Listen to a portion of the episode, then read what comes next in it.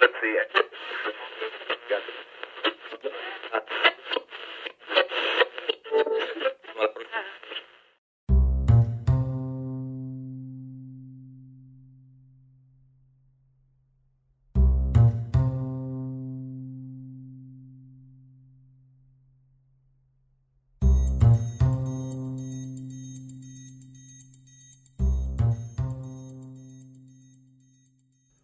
Estamos passando por tempos estranhos. E eu estou empregando a expressão estranhos ao invés de difíceis, pelo fato que algo difícil é alguma coisa intransponível, ao passo que algo estranho não é intransponível, mas gera muitos questionamentos. Os tempos são estranhos, pois parece que tudo tem que ser preto no branco. Ou você é do partido A ou do partido B. Se você é esquerda, a direita trucida você. E se você for de direita, é a vez da esquerda tornar você um pária da sociedade. Bem, é verdade que precisamos nos preocupar com os rumos políticos do Brasil. Precisamos refletir e debater sobre o atual momento e pensar em possíveis soluções para que, ao menos, o debate de ideias seja pacificado. Mas pensando em nossa sanidade mental, não dá para ficar o tempo todo neste embate de ideias. Isso cansa e leva a um desgaste prematuro das ideias. Então, pensamos aqui com nossos botões. Por que não parar um pouco e dedicar algum tempo em conversar sobre grandes temas controversos, que geram discussão, mas que também nos ajudam a dar boas risadas? De certa forma, o podcast de hoje nada mais é do que é uma crítica àqueles que querem polemizar tudo e todos. Vamos tornar o debate mais leve e queremos que você participe desta nossa iniciativa.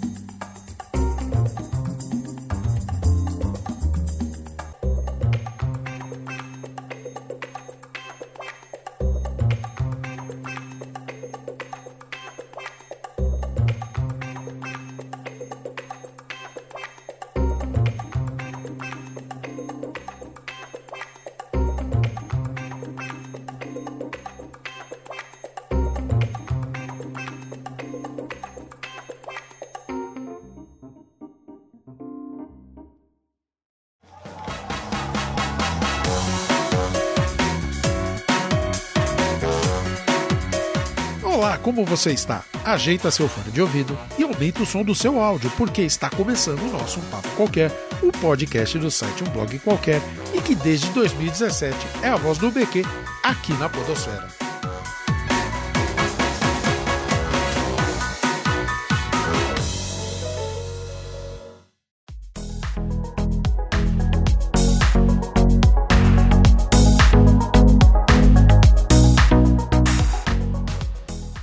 Muito bem, minha gente. Hoje a gente está aqui, eu e Michel. Tudo bom, Michel? Como é que você tá? Tudo bem, Ricardo? Tudo bem, todo mundo? Que bom. Faz tempo que a gente não conversa assim no podcast, né? A gente só trocando mensagem via WhatsApp, bate-papo informal, né? A gente brigando pela política. Mas hoje a gente não vai falar de política.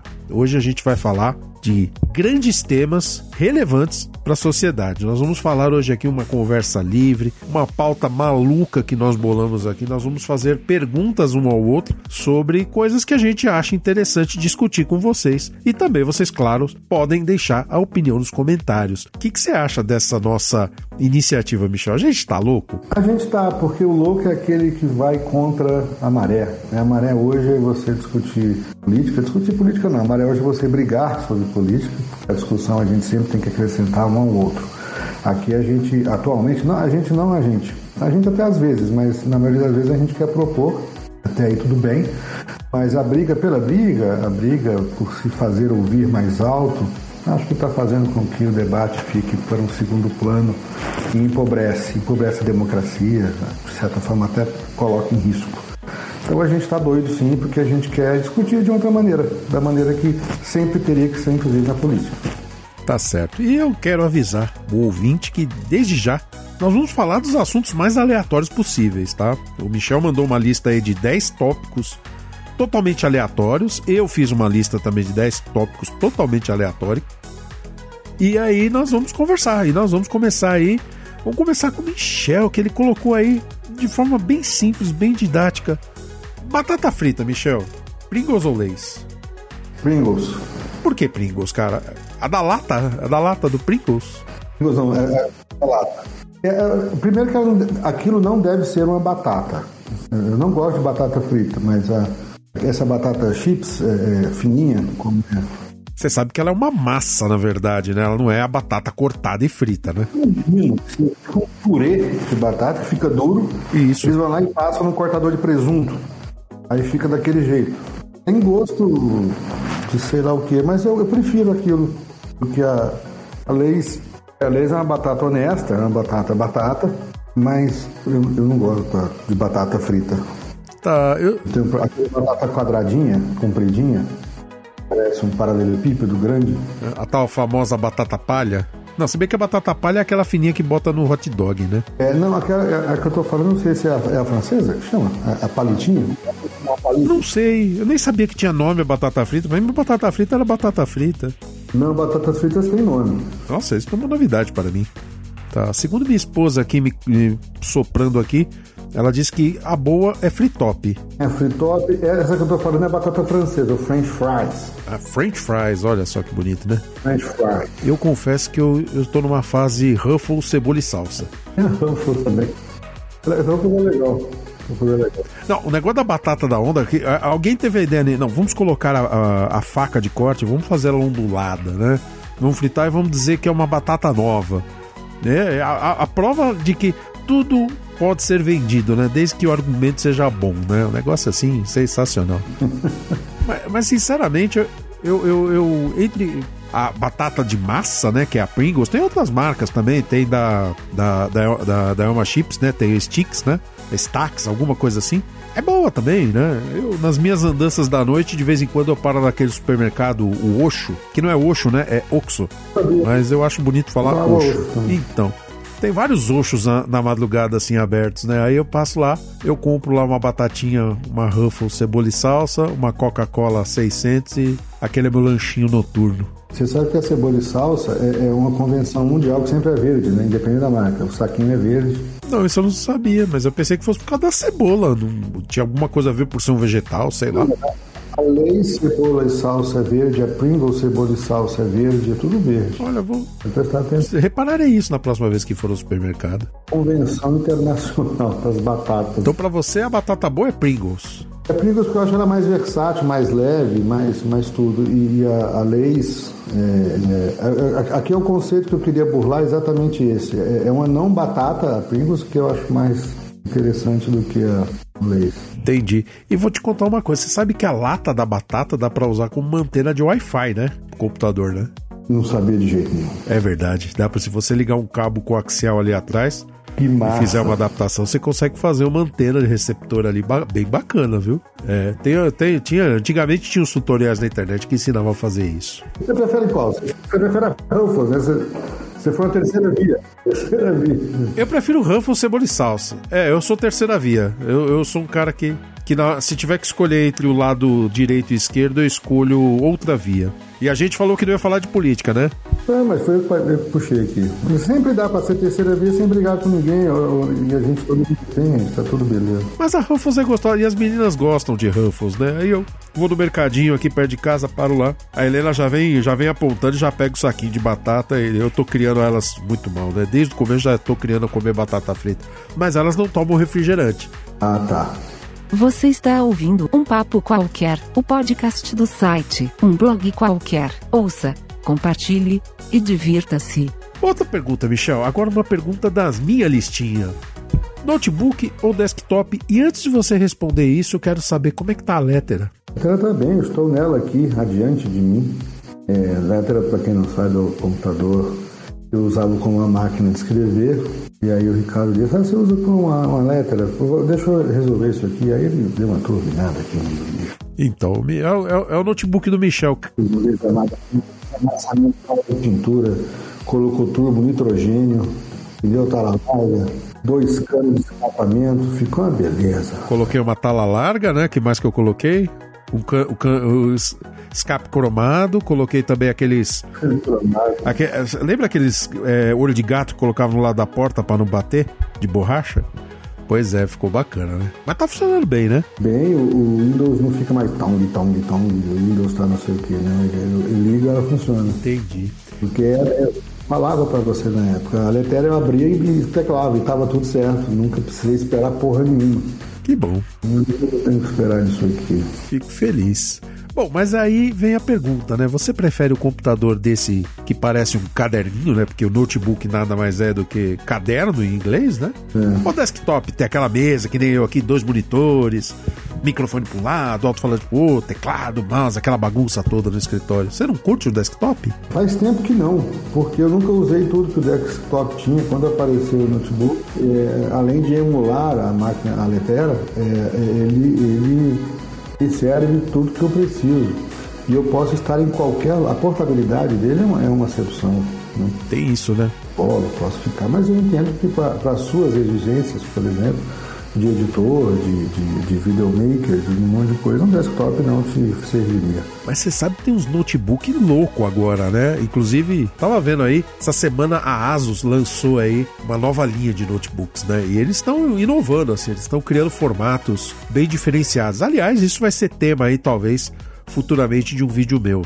Mas por quê? A gente está fugindo daquele formato tradicional notebook, né, do formato caderno, né, que você abre, é tela de um lado, teclado do outro. Para você ter uma ideia, esse novo notebook da, da Asus que está no mercado aí vai vir por uma grana alta, vai custar cerca de 30 mil reais. Uma grana forte. Ele é uma tela dobrável, e assim, você dobra a tela e no meio do sanduíche você tem uma folha que seria o teclado. Então você pode abrir a tela, colocar o teclado em cima da metade da tela, ele vai funcionar como notebook. Você pode abrir a tela toda e você tem um monitorzão daqueles aqueles largos, né? Widescreen. É, widescreen não, é super wide, né? Com aquela proporção maior. E você pode também usar como um livro, né? Deixar ele aberto assim e uma tela enorme. É engraçado isso, ah, né? É? Material que você Pois é, tem gente que usa isso para produtividade, né? Tem o. Feito do quê? Não, é, é, é uma tela de LCD, ela, em vez de usar o vidro tradicional, usar, ela, ele usa um polímero, né? Que é dobrável, que nem os celulares, não tem os celulares dobráveis agora?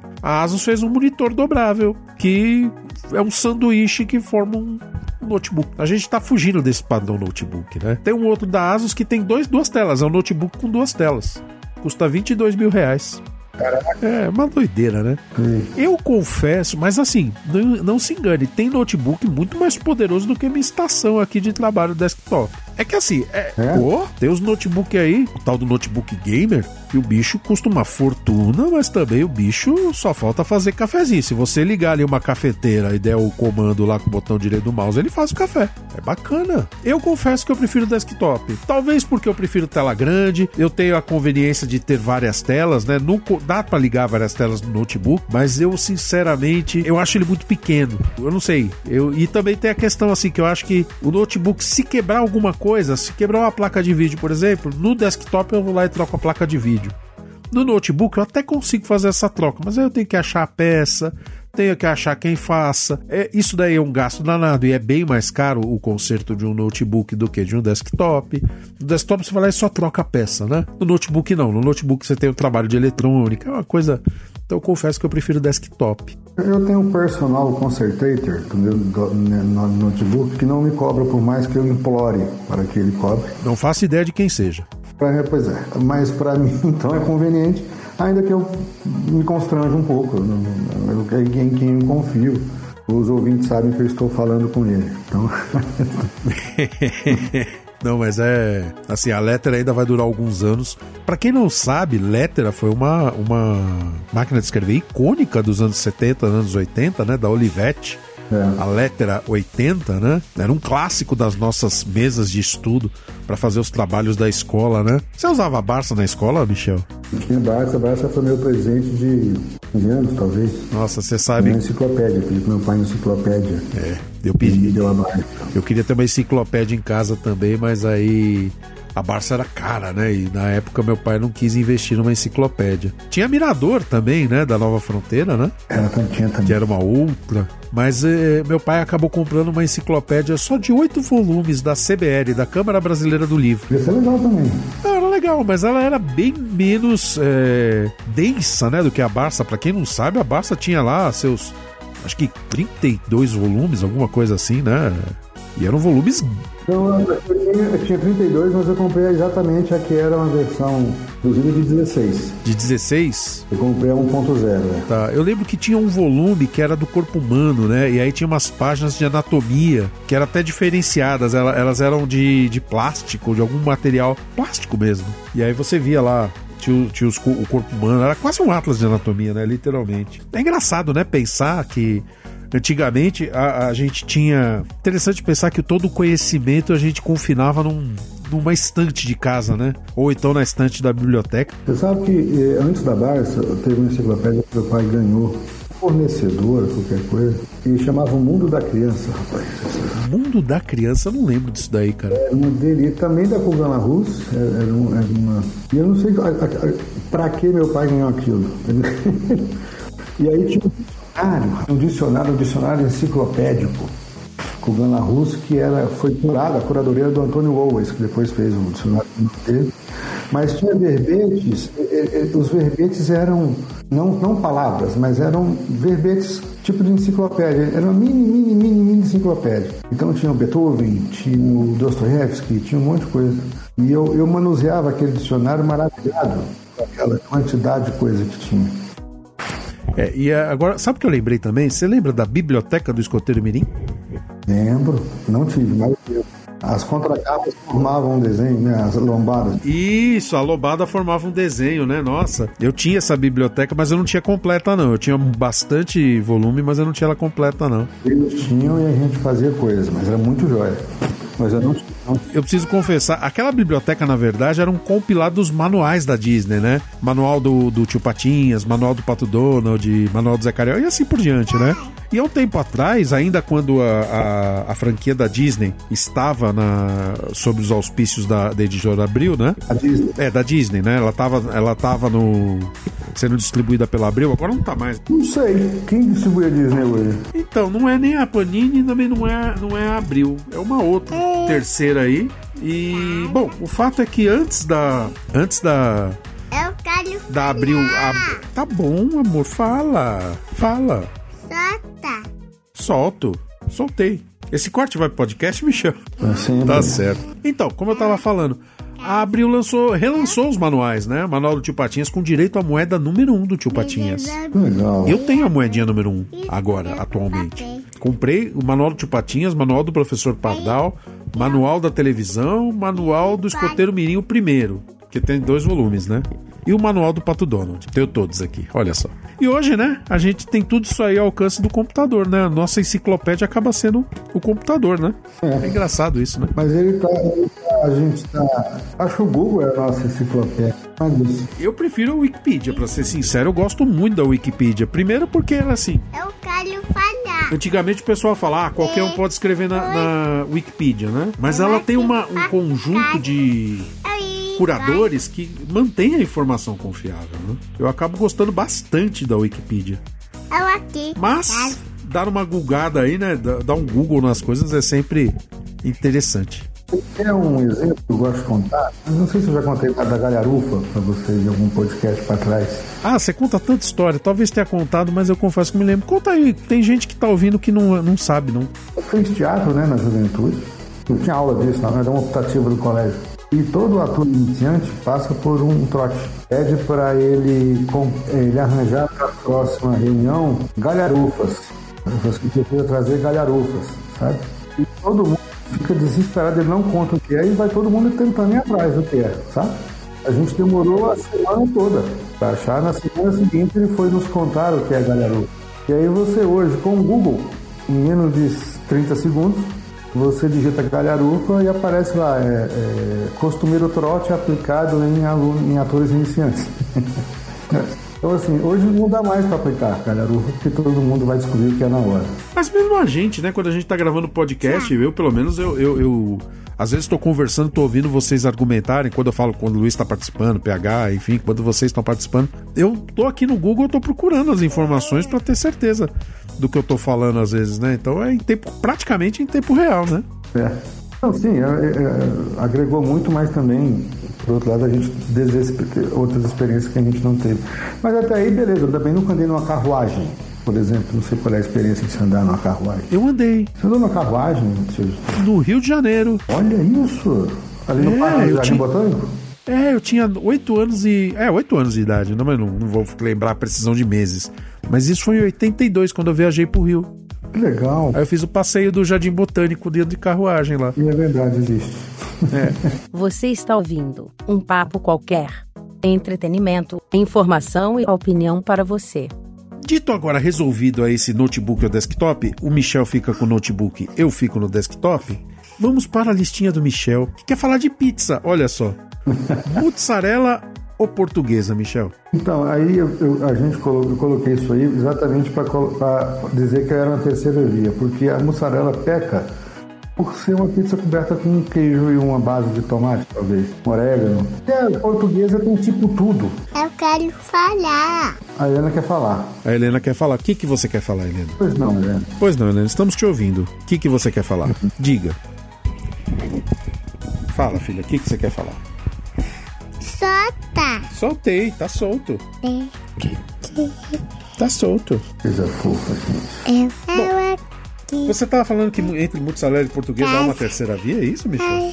Porque eu acho que são dois extremos. Né? Uma mussarela, ela peca, é gostosa, mas assim, ela peca pela, sei lá, pobreza de ingredientes e, e, e tal. E aí na. A, a portuguesa. A portuguesa é aquela montoeira de coisas que às vezes não assa.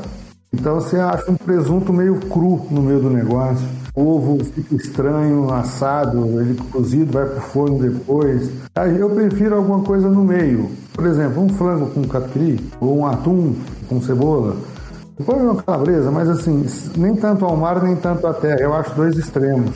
E a hipocrisia da, da pizza de, Eu quero falar. Então fala, filha. Tá engraçado? Tá engraçado? Você tá se divertindo com a gente? Então fala, filha. A gente também com ela, tá loucamente divertido. Mas a hipocrisia de qual? A hipocrisia da Marguerita. É, a marguerita teria o, é o, o basílico, né? O, como chama? Aquele ingrediente? Manjericão. E o tomate, né? É. E o tomate. Mas assim, é, é meio que uma hipocrisia da mussarela, né? É a mussarela que quis aparecer, né? Não é? A, a portuguesa, eu tenho, eu tenho uma teoria, que ela é só recheio, ela não é pizza. Porque vai presunto, vai queijo, vai catupiry, vai ovo, vai ervilha, vai cebola, Azeitona. azeitona, não vai ervilha, não? quem Vai. É uma maçaroca, né? Que. Ovo cozido. Nossa, eu, eu, eu confesso que eu sou fã da calabresa com cebola. Também. Eu gosto de tum-tum também. Tum-tum? Qual que é tum-tum? De atum. Eu falo tum-tum. Atum, atum, atum também vai bem. Baiana também vai bem, né? Mas aí haja, haja o dia seguinte, né? O day after da pizza baiana é uma coisa de louco, né? Você curte rodízio de pizza? Porra, se eu curto rodízio de pizza. Nossa, eu não vou agora porque, assim, se eu for, eu causo um estrago no rodízio. Podemos ir um dia, né? Podemos, eu gosto também. Mas você vai lá pra falir o restaurante ou assim pra degustar o negócio? Não, eu vou pra mandar brasa. Mandar bra... Tá certo. A gente precisa então marcar um dia de ir no rodízio, né? Precisa. Aí a gente chama o PH que tanto quer, eh, quer sair com a gente, né? A gente chama o PH. É, já marcamos umas duas vezes e simplesmente não fomos, né? Nem que É, mas marcaremos, né? Tá certo. Então, entre mussarela. Mas entre mussarela e portuguesa, direto e reto, qual delas? Mussarela. Mussarela. Eu também vou de mussarela. Eu acho que o simples é o genial. Principalmente no dia seguinte com o café da manhã, né? Pizza gelada é o que há. Nossa. É, vocês têm essa história, eu, eu- eu já complica um pouco pra mim, pizza gelada. Eu, eu preciso confessar também uma, uma- um, pecado de gordo que eu tenho. Já comeu pizza com pão? Cara, não. Não. Não. Não. Não tem nem jeito, cara. É estranho, é bizarro, mas é bom. A pizza gelada eu já tenho birra. Mas pega, pega a pizza de calabresa quentinha, corta um pãozinho francês, bota a pizza no meio. A borda não, porque fica estranho, tira a borda. Aí você come depois a borda como um, um, um- um antepasto. E, nossa, cara, é bom demais, é bom demais. Eu vou, eu vou considerar. Você está ouvindo um papo qualquer. Informação, opinião e entretenimento para você. Michel, e, e quando você vai se divertir em frente à telinha? TV aberta, cabo ou streaming? O que, que você tá vendo na TV, Michel? Você aí de- ainda assiste Largados e Pelados? Não, eu, eu, eu nunca vi, na verdade. Você Sacanagem. quer um programa, a não ser que eu queira dormir, eu deixo esses programas de bicho em que o sujeito tem aquela voz monocórdica, né? Ele fala, a girafa da savana africana acorda às seis da manhã para comer árvores. E ela, ela por questões emo eh, como é fala? emocionais, não, como é que chama? Por questões evolutivas, o pescoço da girafa facilita a sua alimentação. E foi preparado. Já dormi, velho. Com essa, essa voz que tá. Funciona, né? Outra coisa que é lindo, que eu tenho, eu tenho assim, bastante pena de dormir, é um programa, não sei se você chama O Mundo Visto de Cima. Às vezes, ou O Brasil Visto de Cima. Eu já ouvi falar desse programa, mas nunca tive a curiosidade de assistir. É maravilhoso, maravilhoso, mas dá um sono da bexiga aquilo. Passa onde isso aí? Passa no, no Globosat, não tem- acho que é o mais, Globosat mais, tem esse canal? Plus. Ah, é por isso que eu não conheço, eu não assino esse daí. Eu não tenho esse daí, não. É, mas deve passar do Discovery, passa em algum canto aí. Mas você ai- ainda lembra o número dos canais? Tipo, quando a gente era moleque, né? Ah, põe no 9, põe no 5, põe no 7. E a gente sabia de cor, né? Cultura, SBT, Globo. Hoje em dia, Na minha cidade só tinha Globo e Bandeirantes, então não tinha número, era um ou outro. a sua cidade Ituiutaba ou a sua cidade Tupaciguara? A cidade que eu morei, não que eu nasci. Tá certo. Já, já discutimos essa polêmica aqui, né? Já umas oito vezes, mas a gente Umas oito vezes. vez. Não, não vai entrar na pauta, não. Mas enfim, lá em Ituiutaba só pegava Globo e o quê? Bandeirantes. Bandeirantes. Não, aqui em São Paulo. Até a minha adolescência, até eu ir pra Ribeirão. Aí quando eu fui pra Ribeirão, antes, com 15 anos eu mudei, né? Mas pouquinho antes apareceu a SBT. Então eu saí, deixei Ituiutaba com três canais. Entendi. Olha só. Eu, eu, eu teve um dia aí, um tempinho atrás, umas semanas atrás, eu pedi pra Mariana, né, na TV, eu falei, filha, põe no 5. Ela olhou pra mim. É, não tem mais isso. Não. Não tenho mais essa referência, né? Mas Foi na Globo. Aí ela ideia. pegou e abriu o Globoplay. Engraçado, né? muita coisa, né? Eu vejo Então- muita, muita TV aberta. O, o- meus pais, pra você ter uma ideia, Ah, eles não viram Pantanal, a, a primeira, da manchete, porque simplesmente não pegava a manchete. Eles não tinham ideia do, do que aconteceu. A Juma É, Marua. Eles viram agora. Da Juma? Marruá. Marruá. Eles, eles sabiam por, por saber, por revista, por, não viram. Não viram nada, porque não tinha manchete.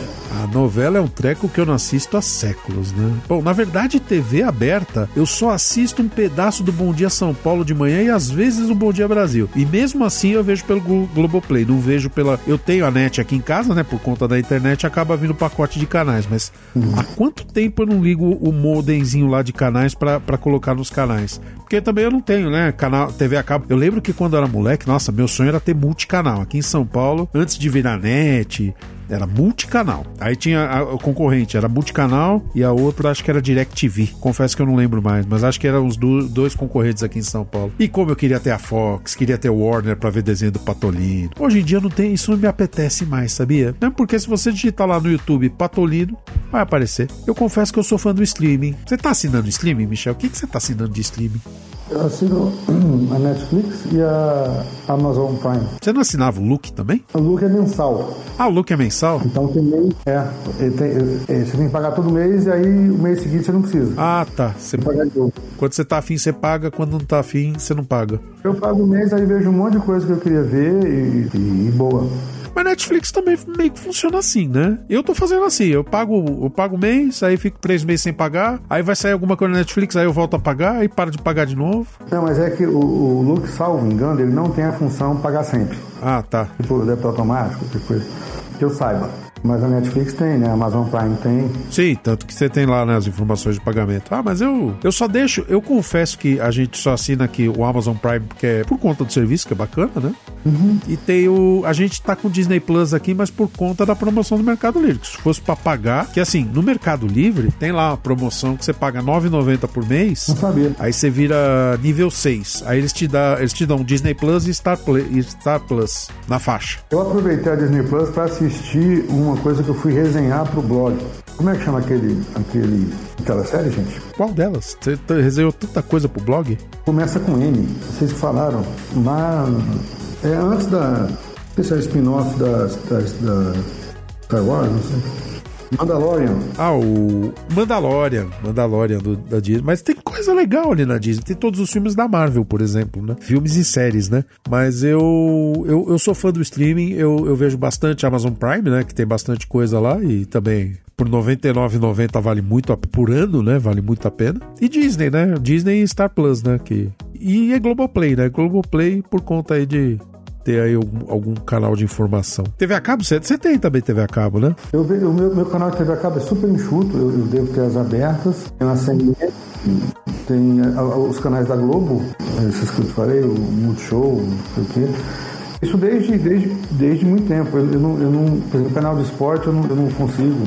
SPN, esses negócios.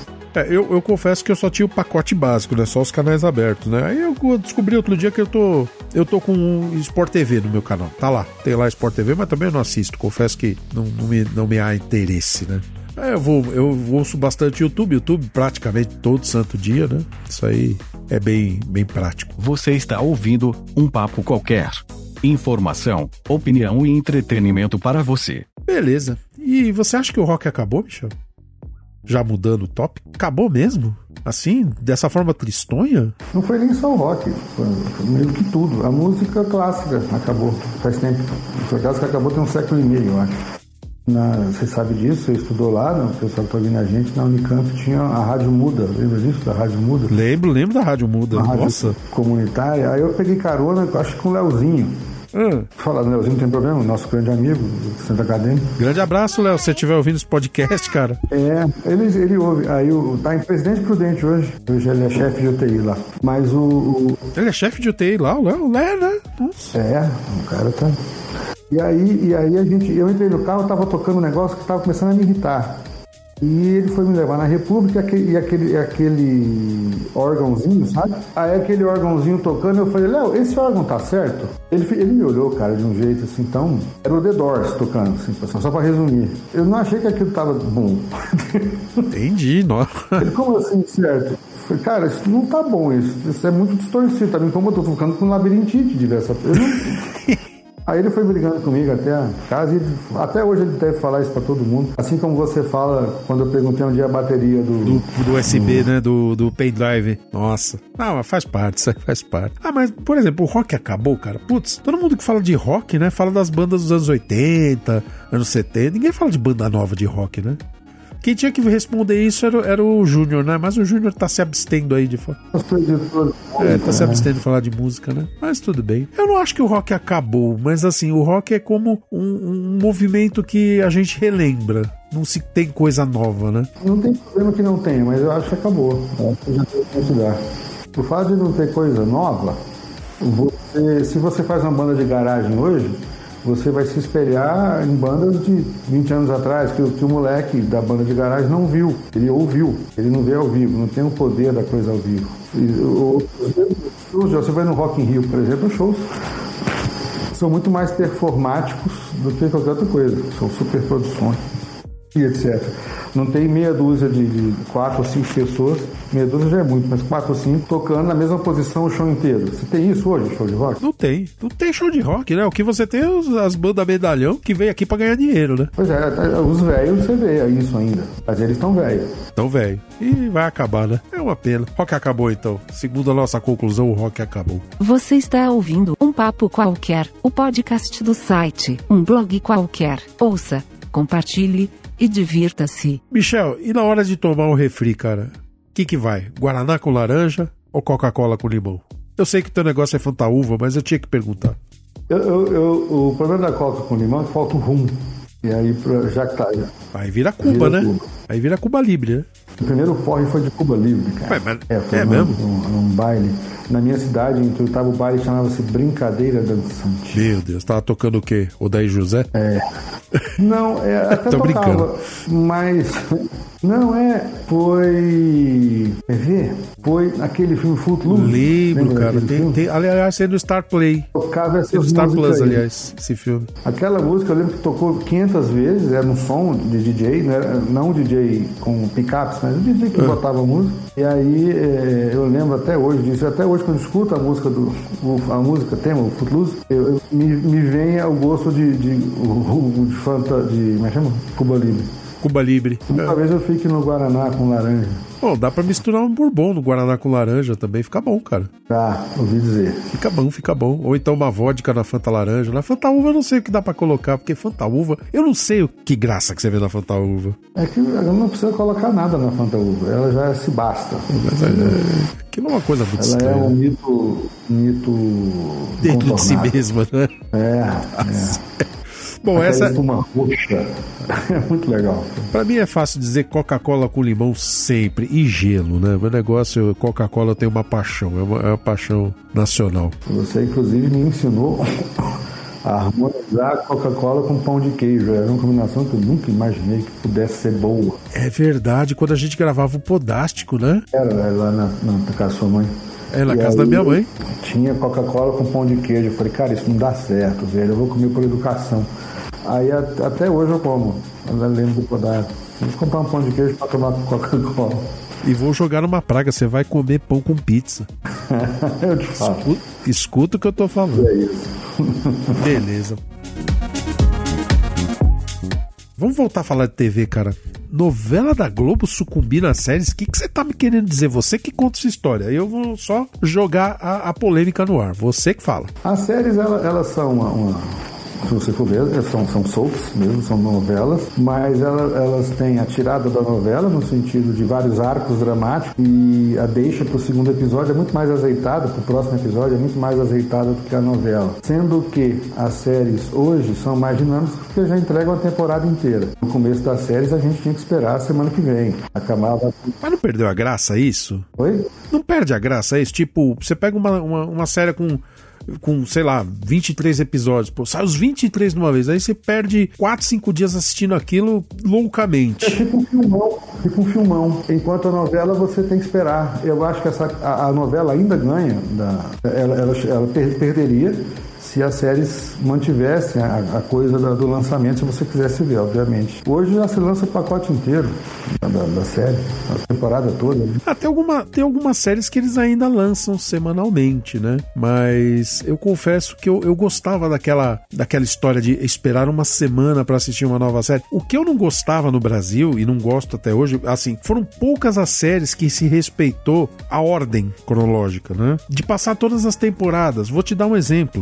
MacGyver. Você conseguiu assistir a série completa na TV? Ah, entendi. Não, imaginei que não, imagino que não. Não, porque assim, o que eles, eles colocavam a série lá, tipo, um ano, dois anos, três anos, aí tirava, colocava uma outra atração. E aí. Aí de repente. Uma garra continuar passando no mundo. É, mas aí, tipo, depois de uns dois anos voltava num outro horário e eles começavam de novo. Então, você nunca conseguia acompanhar. E isso valia pra MacGyver, valia pra aquela, aqueles sitcoms que passavam na sessão comédia. Não havia um respeito à cronologia. Primo Primo Cruzado. Cruzado, Poderoso Benson. Fazer a propaganda aqui do episódio do podcast séries dos anos 80. Mais uma delícia. Eu quero, eu, quero, eu quero fazer o série dos anos 90. Eu vou fazer junto com você esse aí também. É, não, esse, esse você fez só e foi, foi bom demais. Bom demais. Tem que deixar um link. Eu tô devendo pra mim mesmo gravar uma um episódio 2 da série dos anos 80, que muita série boa ficou de fora, e gravar a série dos anos 90. Mas aí a gente grava lá no futuro, eu prometo que a gente grava. Mas eu. eu as séries é, tem um efeito interessante agora, né? Eles não só lançam tudo, como eles também lançam séries mais curtas, né? Por exemplo, Cobra Kai, 10, tempo, 10 episódios. E episódios curtos, tipo, se você sentar, tipo, numa tarde você mata. Ah, é? A gente vai falar de Cobra Kai mais pra frente, mas é, eu peguei Cobra Kai como exemplo, né? Você pega lá She-Hulk. She-Hulk é a mesma coisa. Numa sentada eu vi todos os episódios. São oito, de meia hora cada. Numa tarde eu assisti tudo. Mas você sabe que eu, eu me forço a, a ver as séries que nem novela. Eu não maratono séries por uma questão religiosa. E de, talvez de falta de, de, de organização mesmo. A minha esposa maratona. Eu sei que tem uma série que você tá acompanhando, a gente vai falar dela daqui a pouco, mas que série, além daquela lá que a gente vai falar daqui a pouco, não fala ainda dela não. Que outra série você acompanhou aí recentemente? É, eu, acompanho, eu, só eu acompanho umas coisas muito doidas. E te- teve uma série, é por, por, por razões familiares, você vai entender isso, Era um advogado autista. Ah, tá. É, aí eu fui ver aquilo. E, e a minha esposa estava vendo, ela adorou também. E é uma fofura, sério. Só pra gente, alguém com açúcar, não faz mal a ninguém. E nem, nem, nem, nem a coisa do autismo é bem explorada ali, fica meio caricato, mas tá valendo. Eu também não ia querer que fosse uma coisa, né? Acaba sendo um apelo, mas é, eu achei é um advogado extraordinário, eu acho que chama. Uma série sul-coreana. É, tá meio na moda fazer isso, né? Tem aquela lá, O Bom Doutor também, né? Que é a mesma temática, né? Tem. Aquela é mais rigorosa um pouco. É mesmo? Eu confesso que eu nunca assisti. A da, é, a da coreana, ela é mais o autismo, ele, é, ele, ele, ela, ele passa como, claro, como um handicap, mas ela facilmente, assim como o The Good Doctor, ela joga a favor dela, Entendi. sabe? Que é o grande apelo dessa série, essas superações e Sim, tudo. sim. Mas ali, ali, ali é tão açucarado o negócio, mas acaba vendo, é bonitinho. Tem uma série que eu tava assistindo, eu, eu terminei já, né? Tava, como eu tô em casa, né? Por conta das cataratas, eu ainda vou falar isso em algum momento aí, seja em vídeo, seja em podcast, seja em texto, né? Mas tô em casa, né? Por conta das cataratas. Eu tava assistindo, ou barra ouvindo, né? Lost. Lembra de Lost? Lembro. Pois é, cara. E eu fiquei com uma raiva daquela série, porque no, na- eh, eles ficaram a, a série toda dizendo: não, eles não estão mortos, isso aqui tem, tem toda uma intriga por trás, tem toda uma história, tá? Pra chegar no último episódio e falar: não, tá todo mundo morto. Isso aqui. Eu me lembro, Nossa, eu fiquei tão me puto. lembro do Lost depois do Fantástico. Depois. Pois é, cara. Passava, passava nos anos finais da faculdade, né? Assim, tipo, a gente tava, tava no final aí, tava passando. Mas eu- que raiva daquilo, cara. E pior de tudo, eu assisti de novo e passei raiva de novo. Mas por que você viu de novo? Ah, sei lá, tava lá no. Eu passo raiva de novo. né? É, sofrer, você sabe. Sempre que eu não passo raiva, eu vou passar uma raiva. É, eu, fi- eu vivo na sofrência, né? Então aí eu quis sofrer. tá. Você sabe série que eu não vejo? Série, série, série de assassino. Tem, tá, tá tendo muito agora, né? Teve essa desse canibal. Eu sei lá, não dou conta. Tá, então, tipo, você não gostou daquela Dexter, né? Não, a, a Dexter ainda, ainda, ainda é. Mas é fantasia, né? O Dexter. Eu- eu- essas séries reais é que eu fico bagunçado da cabeça. Nossa, não gosto disso. Entendi. O máximo que eu me aproximei foi de um sujeito, um, um- um líder mormon, Ah. que fundou uma dissidência mormon. É, aí depois a própria igreja deles lá deu um jeito nele. Mas é, eu, eu vi, eu vi duas séries de mormons. Eu acho legal o mormon. Tá, então não assista uma série chamada 30 Reasons Why, né? 13 Razões Para. Tem na Netflix, que é, é uma coisa muito estranha. Me chamaram para resenhar essa série quando eu tava. é, me chamaram para fazer. Aí, porque- como psiquiatra mesmo. pra- pra- eu, eu não gosto dessas coisas. Eu não, não sei. Eu não sou bom o suficiente para ter olhos de psiquiatra em casa, na, no- na, na poltrona. Sentado no sofá, No né? sofá. Não, para eu ser isso, eu preciso estar vestido direito, atento, tudo. Ali eu não consigo. Entendi. Tá- tá- Saber separar o trabalho da diversão, né? Não, até porque eu não me divirto nada com aquilo. Mas eu sei que tem dermatologista que fica olhando as peles dos outros, tem endócrino que deve olhar pro pescoço da pessoa para ver se tem um nódulo. Nossa, Tá todo mundo, tá no shopping e fica olhando os pescoços, sabe? Deve ter. meu Deus. Eu eu não sou assim, não. Pô, por por esse critério, deve ter urologista dando uma manjadinha no banheiro, né? Mas deve, deve. Pra ver se tem um Por peronismo. esse critério. Ai, que horrível isso. Eu confesso que quando você me falou, me veio a cena do cara dando uma olhada no mictório. Ai, ai, nossa, doença de perronim. Faz tempo que eu não ouvia falar isso. Este é um papo qualquer.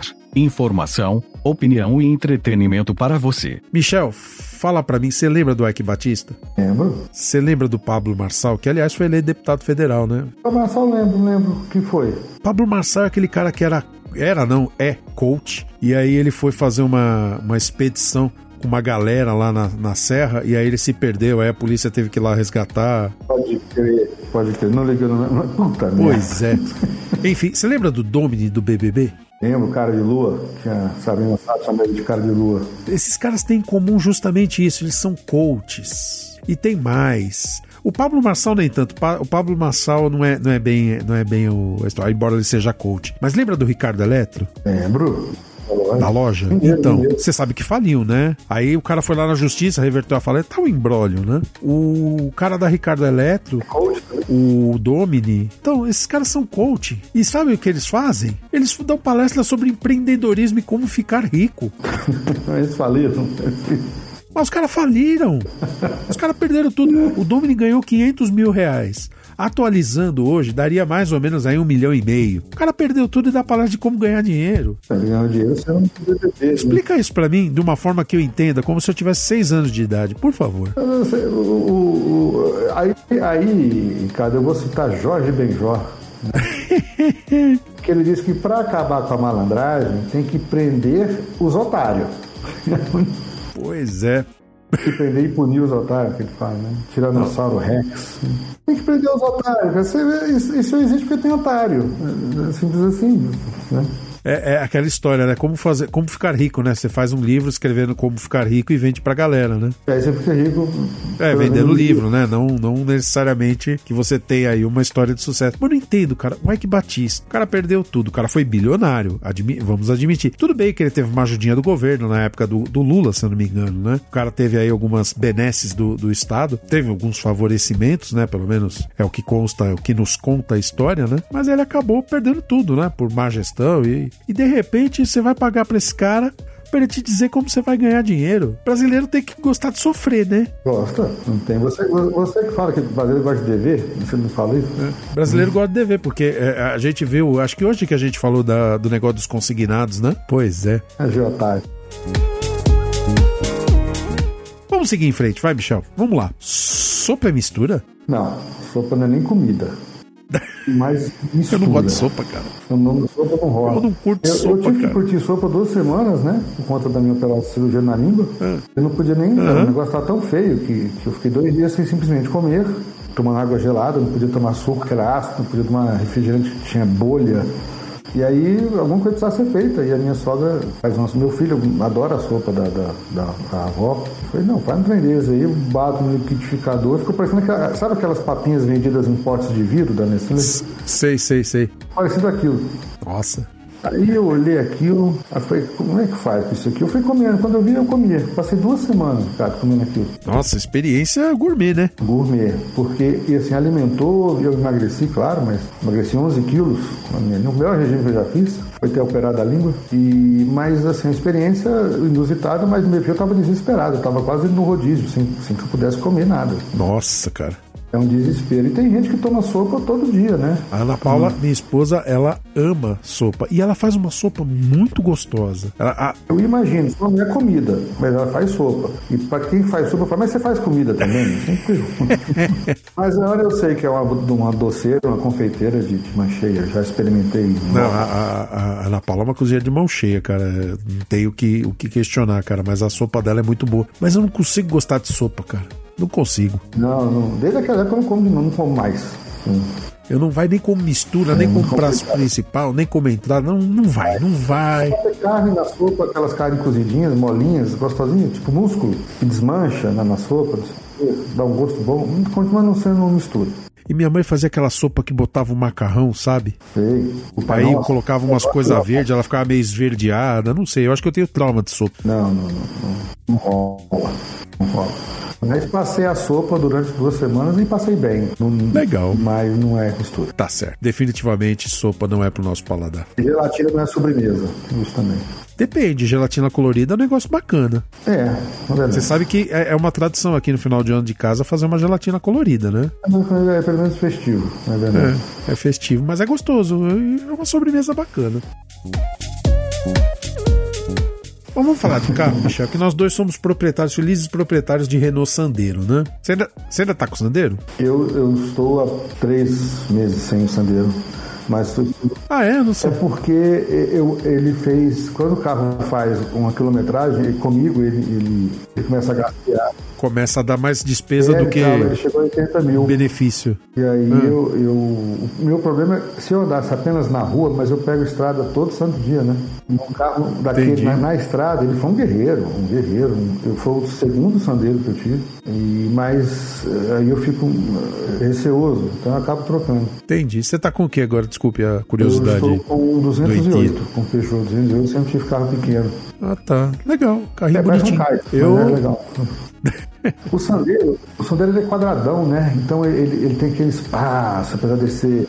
O Sandero é grandão, cara. Eu gosto disso. Também porque eu sou um cara grande, né? Grande e gordo, né? Então eu, Eu gosto. adorava, não, não, não está fora de cogitação eu ter outro, depois que esse 208 aí. Que, que, Pois é, mas se você for comprar zero, a, a má notícia é que pararam de fabricar o Sandero, cara.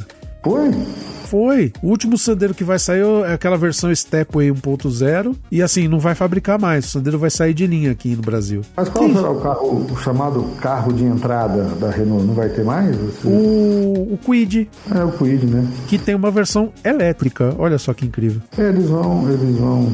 Esses carros de entrada são muito emer... país emergente, né, velho? Então, mas para pra pensar. A Volkswagen também vai parar o Gol. O Gol, o Gol vai deixar de existir. Quando voltar a marca Gol, vai voltar num SUV. E o carro de entrada da, da Volkswagen vai ser o Polo. Que não é um carro modesto, vamos dizer assim, né? É um carro aí que já tem um valor de partida aí meio alto. Lá do lado da Fiat, eles descon- vão descontinuar o Mobi, que também era o carro pequeno deles. Eles vão partir do, do Argo, que tudo bem, é um carro que veio substituir o Uno. Mas assim, tirar o Sandero, tirar o Gol, Tiraram o Mobi, vai sobrar o quê? Vai, o, o Onix, eles, eles colocaram um degrau pra cima, né? Principalmente com aquela versão de bunda lá, que tem a bunda lá, três volumes, que eu não sei o nome, Prisma, e subiram o valor do carro, né? Afinal das contas, o carro tá virando uma coisa de bacana. Você não acha isso, não, cara? Tá, tá ficando ter caro ter carro? Acho, eu acho que a gente ainda. A, a gente, o conceito carro de entrada é um, é um conceito de país emergente mesmo. Mas a gente continua sendo emergente. Não é um país desenvolvido pra ter. Pois é, eu não sei onde eles tiraram que não é. Você vê, o Corolla, por exemplo, nos Estados Unidos é um carro que adolescente ganha quando passa no vestibular, por exemplo. E aqui pra gente é um carro de bacana. Um carro de luxo, né? Tipo, Carro de luxo, mas a gente não sabe direito o que é luxo. Mas, é, mas dependendo de onde, de onde de, para onde ele é vendido, ele é, ele é um carro médio, né? pois é. E aqui. Não é um carro de. de- Mas o que, que tá acontecendo? Não, eu fico pensando o que, que tá acontecendo. Que, assim, o brasileiro ainda quer comprar carro, né? O- o- essa história de que a brasileiro não quer mais saber de carro, pode, até a molecada até pode ter, principalmente com agora com os aplicativos, Uber 99. Mas, pô, todo mundo quer ter seu carrinho. Ou eu tô tendo uma visão muito equivocada? Não, é, é que eu acho que realmente a margem desses carros de entrada Ela é pequena. É, ela é pequena e, e, para cobrar muito fica chato. Tipo, eu, eu fui na hora que eu fui trocar o Sandero compensou mais o, o que eu tenho, apesar de ser um carro menor, mas é, ele é infinitamente mais equipado, vamos dizer assim. E ele estava parelho com o Sandero o preço. Agora o 218 deslanchou um pouco. Mas eu comprei, comprei modelo do ano passado. Comprei esse ano restos do modelo do ano passado. E eles pagaram FIP no Sandero. Pagaram tudo no Sandero. Tudo, tudo, tudo que, tinha na tabela. Um- Eles queriam desovar o carro para lançar a coleção nova. Eu comprei numa época, eu, eu acabei dando, dando uma sorte. E com o Sandero, na própria Renault, eu, eu dei, eu dei azar. Eu queria um outro Sandero. Aí os caras que queriam empurrar um Duster.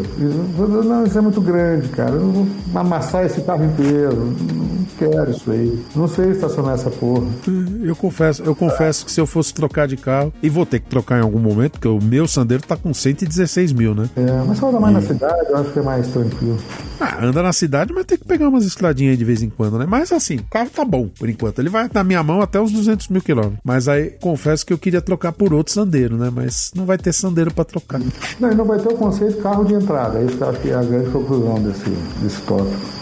É, mas é, se você parar pra pensar, o pessoal do aplicativo, o tal do Uber X, é carro de entrada. E aí, o que, que esses caras vão comprar? Vai ter que comprar HB20, que tá caro. É, é, entende? Mas aí, para ficar caro, eles, eles colocam. um- o HB20 hoje é o equivalente ao que eu tenho aqui. Sim. O HB20 é, é um carro caro e, assim, considerado de entrada. O próprio Onix é um carro caro, considerado de entrada. Pois é, mas a, a gente não vai ter mais esse- é, essa categoria no Brasil. Vai ter na Índia, vai ter em alguns outros lugares. Aqui não. não... É Cara, meu sonho de consumo era ter um T-Cross. Tem quase aquele. É um jipinho também, né? Da, da- É, é o SUV da Volkswagen, o SUV de entrada deles, vamos dizer assim. Entrada do caramba, né? Porque ele começa em 120 mil reais, né? Não é tão entrada assim, não. Pois é, não, o conceito não tem mais. Você pode ter o- o- a entrada na categoria. Agora, carro de entrada de entrada, é, não vai, você não vai ter mais. Você vê que eu, eu- eu vou morrer sem aprender a falar SUV ou SUV. ou- eu falo jipinho. Todo mundo acha engraçado. É Jeepinho, porque é, é um Jeepinho, não deixa de ser um Jeepinho. Você está ouvindo um papo qualquer. Informação, opinião e entretenimento para você. É, vamos falar de futebol? Vamos, vamos falar de futebol. Tá. E o VAR? O que, que você quer falar do VAR? O VAR, cara, o VAR. Ó, eu quero. Antes, antes de você começar, eu quero fazer que falar que você cometeu uma injustiça no último texto da Copa. Você disse que o Flamengo era beneficiado pelo VAR. Mas é. E ontem. O, jogo, o Corinthians jogou contra o Flamengo na final da Copa do Brasil. Eu estou datando o podcast nesse momento. E o VAR atrapalhou o Flamengo três vezes no jogo. Não, o VAR foi apenas justo três vezes durante o jogo. É, isso é verdade. Mas o Flamengo acabou ganhando nos pênaltis do meu Corinthians. Meu Corinthians, como sempre, não me decepcionou. Perdeu como sempre. Jogou como nunca e perdeu. Perdeu como sempre. É que nem a seleção do México. Joga como nunca, perde como sempre. Antes esse título era da Espanha, né? Eles serem campeões em 2010. Eu, eu não vou chegar aqui a, a, a patifaria de dizer que eu torci pelo Corinthians. Eu- eu- seria uma ofensa a vocês. Mas eu quis muito que o Corinthians ganhasse, cara, porque o Flamengo é chatérrimo. Ele- Eles são o que o São Paulo foi um tempo atrás, que ninguém aguentava os caras, tá? Aí, se- até com o Corinthians a gente torce pelo Corinthians para ganhar, e o Corinthians realmente fez por onde. Foi uma superação ali. Engraçado que ontem, ontem no começo do jogo, eles- o Flamengo marcou 1 a 0 cinco né? minutos. E eu logo de cara falei pra você, né? Vai tomar uma sacolada. E É, não, não. Jogou bem. Foi. E na, e na bola, na bola, sem, sem, E na bola, pegou o empate na bola. E se não fosse o menino ter errado o pênalti lá, assim, mere- teria mere- não teria sido injusto. Pois é, mas aí botaram um cara botaram um adolescente pra bater no Maracanã, um, É. sei lá, pudesse ser mais velho. Né? Nessa hora faz falta um jogo da vida, um, sei lá. Nossa, faltava um Ronaldo, Mas, né, ali, né? É um, um, velho, um jogo da vida que é um velho malandro. Não, aquele menino, coitado, o mundo nas costas. Putz. Mas tá bom. Não, paciência. Outros jogos virão. Você entende o Fagner, por exemplo, quis fazer um gol, mas bateu colegialmente. Pois é. E Acho que é muito mais grave o Fagner do que, do que, que é um cara rodado, do que o moleque lá. E o Cássio, que em vez, na, na primeira, em vez de ir na bola como todas as outras, a primeira vez que ele pegou o pênalti, não, né? Ele resolveu pegar os mal batidos, né? E aí deu no que deu, né? Ah, o que, que você tem pra me dizer do VAR? Vamos falar do VAR. O VAR é o tal do, do, vi- do juiz de vídeo, né? É, um dos nossos amigos, leitores do, do Crônica até é, o- é, vou até citar o nome dele, que é o Eion, lá de Belo Horizonte, acho que ele leu todos os textos. Ou, ou sinalizou que Espero que ele ouça o podcast também. ele, ele talvez, talvez não, certamente ele, que, ele, que ele curte, ele é um seguidor do VQ apaixonado. Ai, que bom. Fico feliz. Um abraço. É cruzeirense, tá feliz da vida, né, Eion? É, foi pra primeira divisão, né? O Ronaldo deu um jeito naquele time, né? Foi. Ele, ele, ele perseguiu, que nem o Vitor fala, você perseguiu o Ronaldo. Desceu o pau no Ronaldo. Agora ele tá. ele- mas ele fez um meia-culpa, é um sujeito muito honesto, um debatedor honesto. Grande camarada, o Eion. E ele falou uma coisa muito interessante. Ele falou: ah, o VAR só tinha que se vir para ver se a bola entrou e para avisar o juiz que alguém bateu em outro no- sem ele ver. Só. Entendi. tipo o Zidane. Na, na, na, na- o, Na Copa de 2006, né? Que ele deu a cabeçada lá no Cidadão. O Zidane foi, ele foi avisado pela televisão. O Bandeirinha não viu o Materazzi. Que inclusive é texto lá do BQ, né? Da Crônica dos Mundiais, né? Texto do BQ também. Ali, claramente o Bandeirinha não viu. Ele foi avisado pela imprensa, por alguém. Foi muito grotesco. Aquilo foi um VAR informal. A gente só ia ter o VAR é, 12 anos depois daquilo, mas para poder ficar bem. Mas eu ainda acho que ele, serviria para ver o que ninguém viu, não para corrigir o que o olho humano viu. Esporte nenhum é, quando, quando tem isso, tem um challenger né, no tênis, que é para ver se a bola entrou ou saiu. No vôlei, é, você pode, é o time que chama, no futebol americano também, até, eles fazem a forma de T, que é o nosso tempo. Sim. No futebol americano é aquele mesmo gesto, a ponta de uma mão encostando na palma da outra mão, para fazer o T de televisão. Né, de- ou de- e aí, é, é, mas é um time que, que pede, não é o juiz que pede. Ah. Aí você tem direito a tantos challengers pro, pro jogo. Né? Aí também vai dar milonga, vai na. Eu até entendo.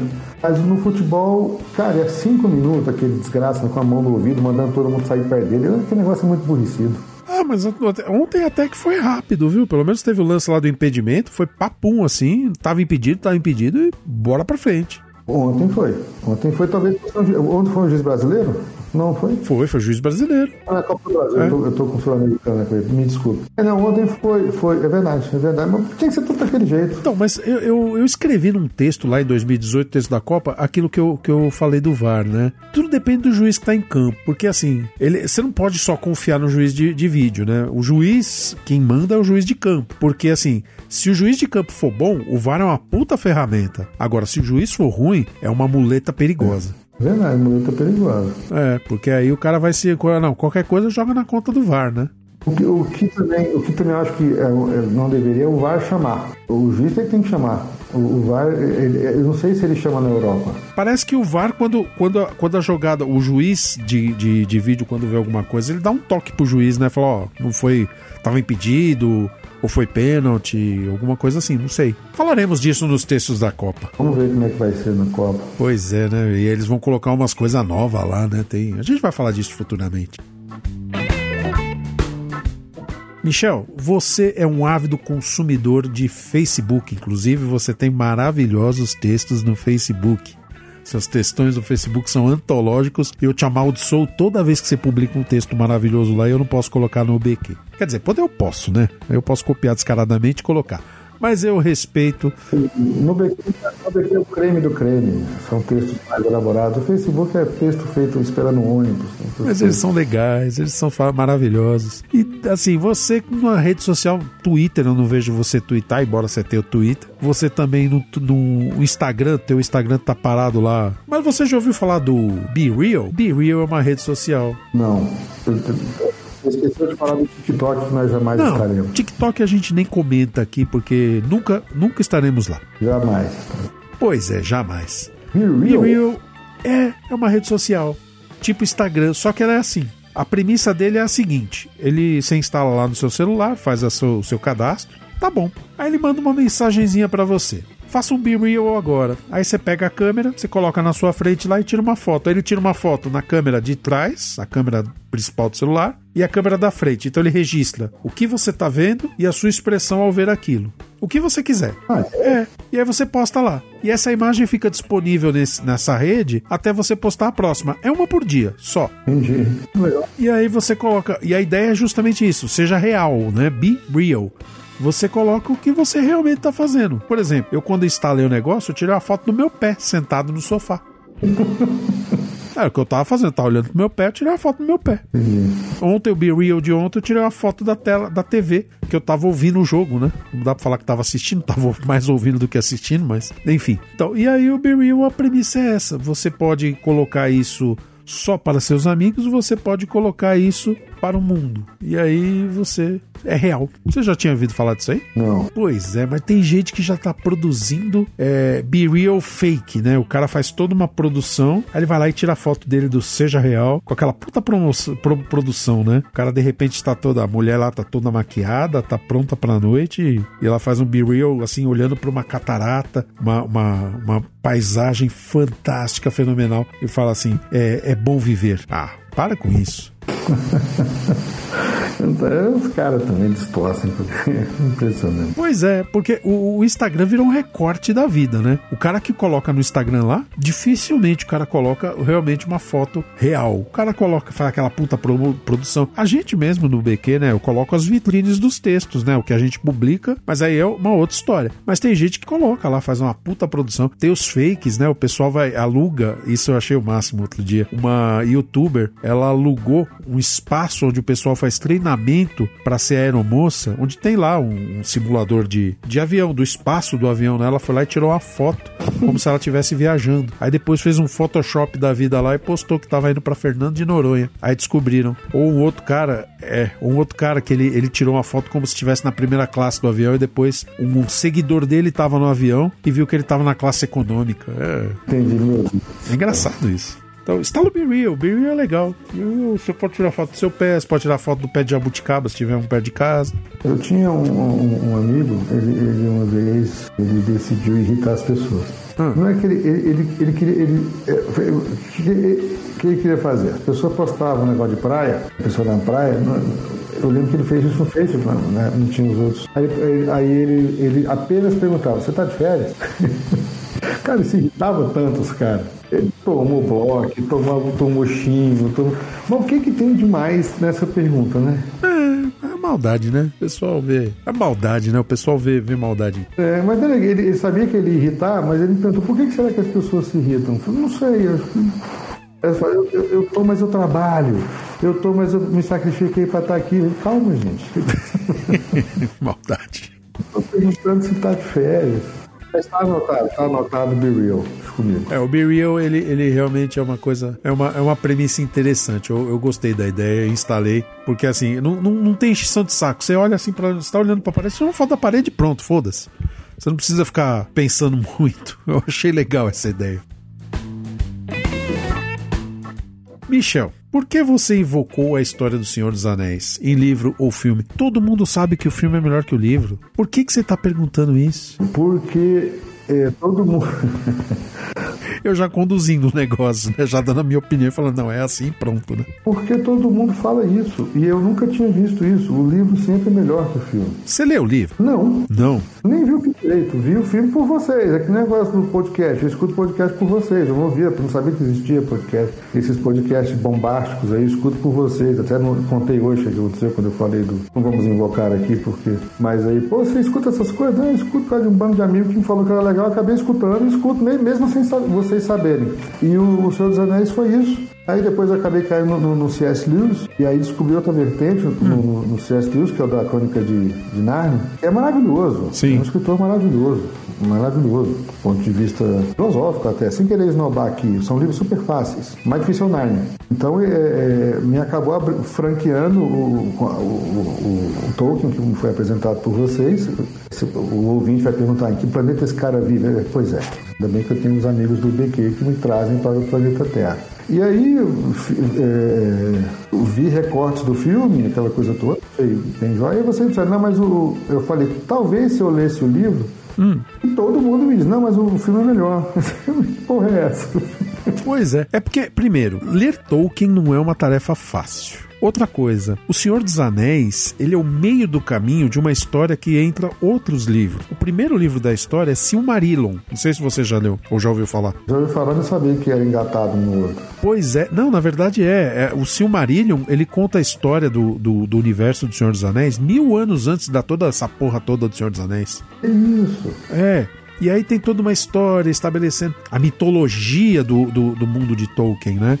Então, assim, teoricamente, para você gostar do Senhor dos Anéis, o livro, você tem que estar tá ambientado, você tem que ter lido. Não é que tem que ter lido, também é exagero da minha parte. Mas é importante você saber que há uma história onde ele monta esse universo para você, enfim, chegar em Senhor dos Anéis. Agora, é uma linguagem pesada. É. O livro, ele é lento, lento, mas muito Um Pra você ter uma, é, só para você ter uma ideia, pegando o comecinho do primeiro filme, o Sociedade do Anel, tem lá, né, a festa do, do, do Bilbo, né, a festa de aniversário do Bilbo. Aí o Bilbo desaparece no meio da festa e aí no filme Parece que um tempo depois o Frodo sai atrás do negócio do anel, né? Não, deu, deu rolo, deu problema no anel, vamos lá. E ele sai aí atrás do, do Bilbo também, né?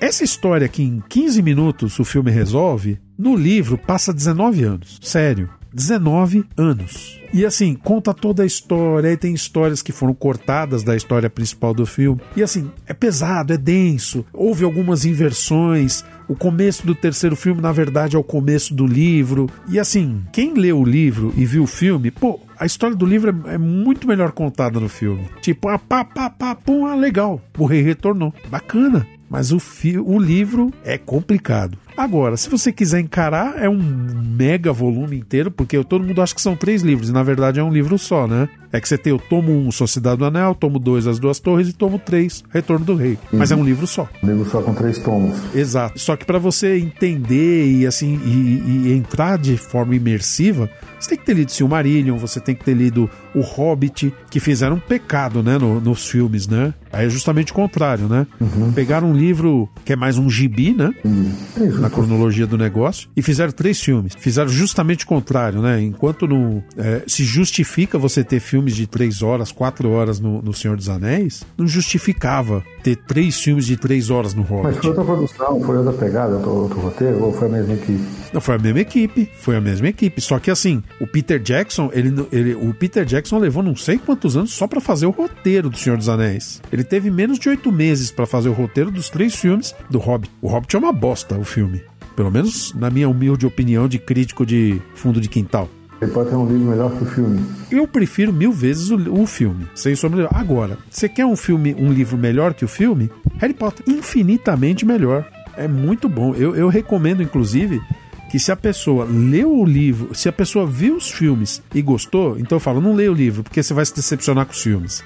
E se você leu os livros e gostou, não veja os filmes, porque você vai se decepcionar com os filmes do mesmo jeito. Eu acho que uma filmagem do, do Júlio Verne deve ser tão legal ou melhor que o, o livro. Você acha? Me fala um filme do que, que onde tem algum filme do com a história de Júlio Verne? 80 mil léguas submarinas, né? Tem, eu, eu, eu, eu vi pequeno. Eu, eu achei mais assustador e o livro é mais fantasioso, é mais grandioso, sabe? Sei lá. A impressão era pequena. Depois eu fui ler o livro adolescente. Hum. Mas, por exemplo, você, você tem fio- livros que, que, por mais que sejam densos, você, dependendo se for fazer, você vai virar um filme, é, alguma coisa precisa ser feita. Porque, por exemplo, o Coração das Trevas, do, do, do Conrad, ele é um, ele, se ele virar um filme, ele fica, ele perde tudo ali. E aí o que o Francis Ford Coppola fez foi virá-lo no Apocalipse Sinal, em que ele consegue extrair exatamente o livro, é, tomando Mas aí é outra linguagem, né? O Apocalipse Sinal, nossa, tem uma linguagem totalmente diferente, eu acho. Ou tô errado? Não, mas ele tirou aquilo exatamente do, do, do livro. Ele conseguiu captar o espírito do livro. Só que se ele fosse contar aquela história ipsis literis do, do que estava, ele ia perder muita coisa. Então ele, ele, ele certamente colocou um, um impacto que o livro não tem, que é uma guerra, né? É, mas a mesma coisa, do maluco que estava no meio da, da, da selva, a cena é, de- do, do, do tenente, do, do Martin Sheen saindo da, da lama, é, é bem escrita no, no- no Coração das Trevas e tudo. né? Ele vai enlouquecendo, né? No final das contas, né? Ele vai ficando tão louco quanto o Marlon Brando, né? Lembrando. E o Martin Sheen teve um infarto, né? No meio do filme, da filmagem. Sim, é verdade, né? Tem toda uma, uma, uma história, né? É. É, é um belo filme, diga-se de passagem. É, é. Mas você fala, é melhor que o filme? Não, ele é outra coisa do que. Ele não é o coração. É, é isso que eu quis dizer. O, o filme é outra coisa em relação ao livro. É exatamente isso que eu quis dizer. Que é o que me parece que acontece com o Poderoso Chefão também. Você tem um, um livro X e o filme parece que ele, ele, ele, ele tem o mesmo título e tudo, mas ele usa os outros elementos. Então, assim, eu acho que é um, é um jeito legal subverter o livro de certa maneira, como o Senhor dos Anéis de alguma forma faz, ainda que de forma muito cuidadosa, que é o, o- que não aconteceu nos filmes do Harry Potter, né, por exemplo. É, no Harry Potter houve uma adaptação porque muita coisa é, simplesmente não havia como colocar aquilo em imagem. Você tem que ler e imaginar, não tem jeito. É muito legal, né? É legal. Você está ouvindo papo qualquer. Informação, opinião e entretenimento para você. Mas Michel, vamos falar, vamos falar de uma outra coisa, cara. Deepfake, você sabe do que se trata isso aí? Não é fake news, hein? Que fique claro. Não tem ideia. Deepfake é o seguinte: imagina que eu faço um vídeo seu. Vamos pegar uma outra história. Lembra da história do vídeo do Dória, do pornozão do Dória? Ah, é aquilo. Então, aquilo é deepfake. Eles pegaram uma cena de um ator pornô e botaram o rosto do Dória ali no, na cena. Deepfake. Tem gente maldosa que fala que aquilo é verdadeiro. Não sei. Se for, o Dória tá de parabéns porque é um cara avantajado.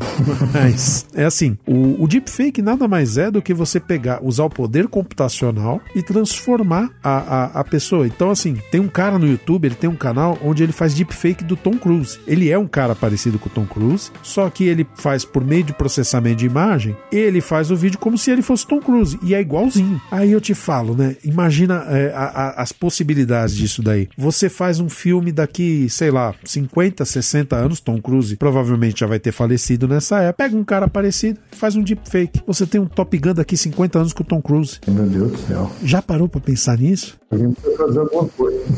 Ou então você coloca, sei lá, pega um cara parecido com o Obama, faz um deepfake e fala. faz o Obama falar pau no cu dos Estados Unidos. Ou pau no cu do Putin, sei lá.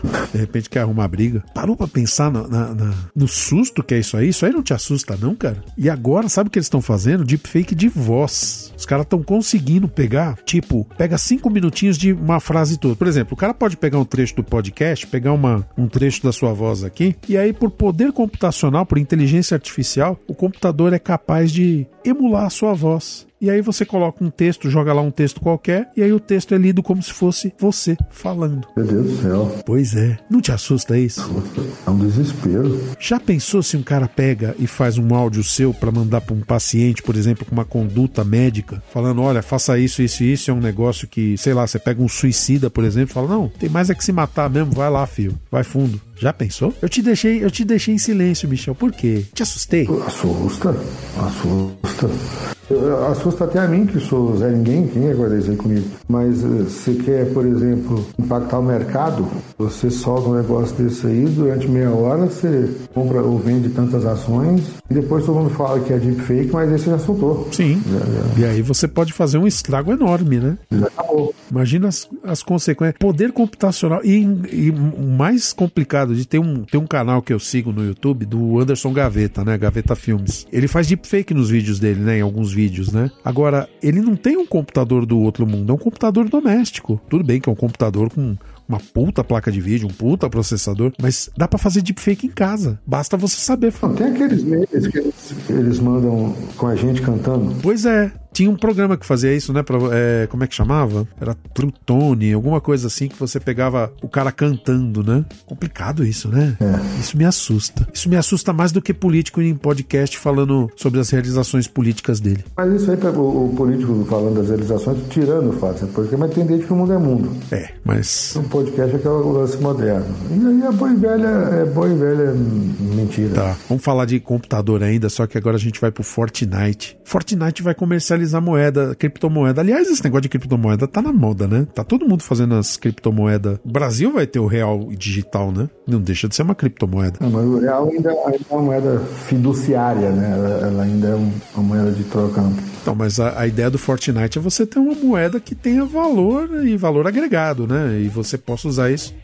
Pão. É, você, você vai comprar coisas no jogo e essa moeda vai ter valor de troca fora do, do ambiente do Fortnite, né? Isso não é uma novidade. Net, a Netflix, falei besteira. Nubank vai também lançar o Nucoin, né? Vai ter uma moeda do, do, do, do Nubank. Mesma coisa. É o meu, meu, meu problema com o Fortnite, e eu- ele já tem, eles lidam com moedas, né? Mas é para gasto ali interno, é, é como muito aplicativo lida. Que eu ouvi dizer que aquilo, é que uma parte do Fortnite vai ser criptomoedas mesmo. Mas quando você fala isso, você fala uma criptomoeda própria ou as criptomoedas mais comuns, como o Ethereum, o Bitcoin? Não a criptomoeda dessas Deles, né? deles, né? Entendi. Não sei se vão usar para especular e o jogo vai ficar um- uma doideira, porque o moleque só quer entrar lá e botar a roupa do Chapolin para dar tiro. Ah, mas esse é o chamado as microtransações, né? Tem jogo que você paga pra vencer, é o famoso pay to win. E tem os jogos que você compra os cacaré. O cara quer ter um- uma, uma vestimenta diferente, uma arma diferente, mas é estético, né? E é o que vende. É, não, puramente, puramente. Eu, eu pago, eu pago quando eles vêm pra cá, eu pago um, um, uma bobaginha. Ah, eu quero uma roupa tal. Eu falei, beleza, a gente não vai no shopping porque tá chovendo. Então, pra dar uma graça aí no jogo, você acaba gastando aí uns trintinha.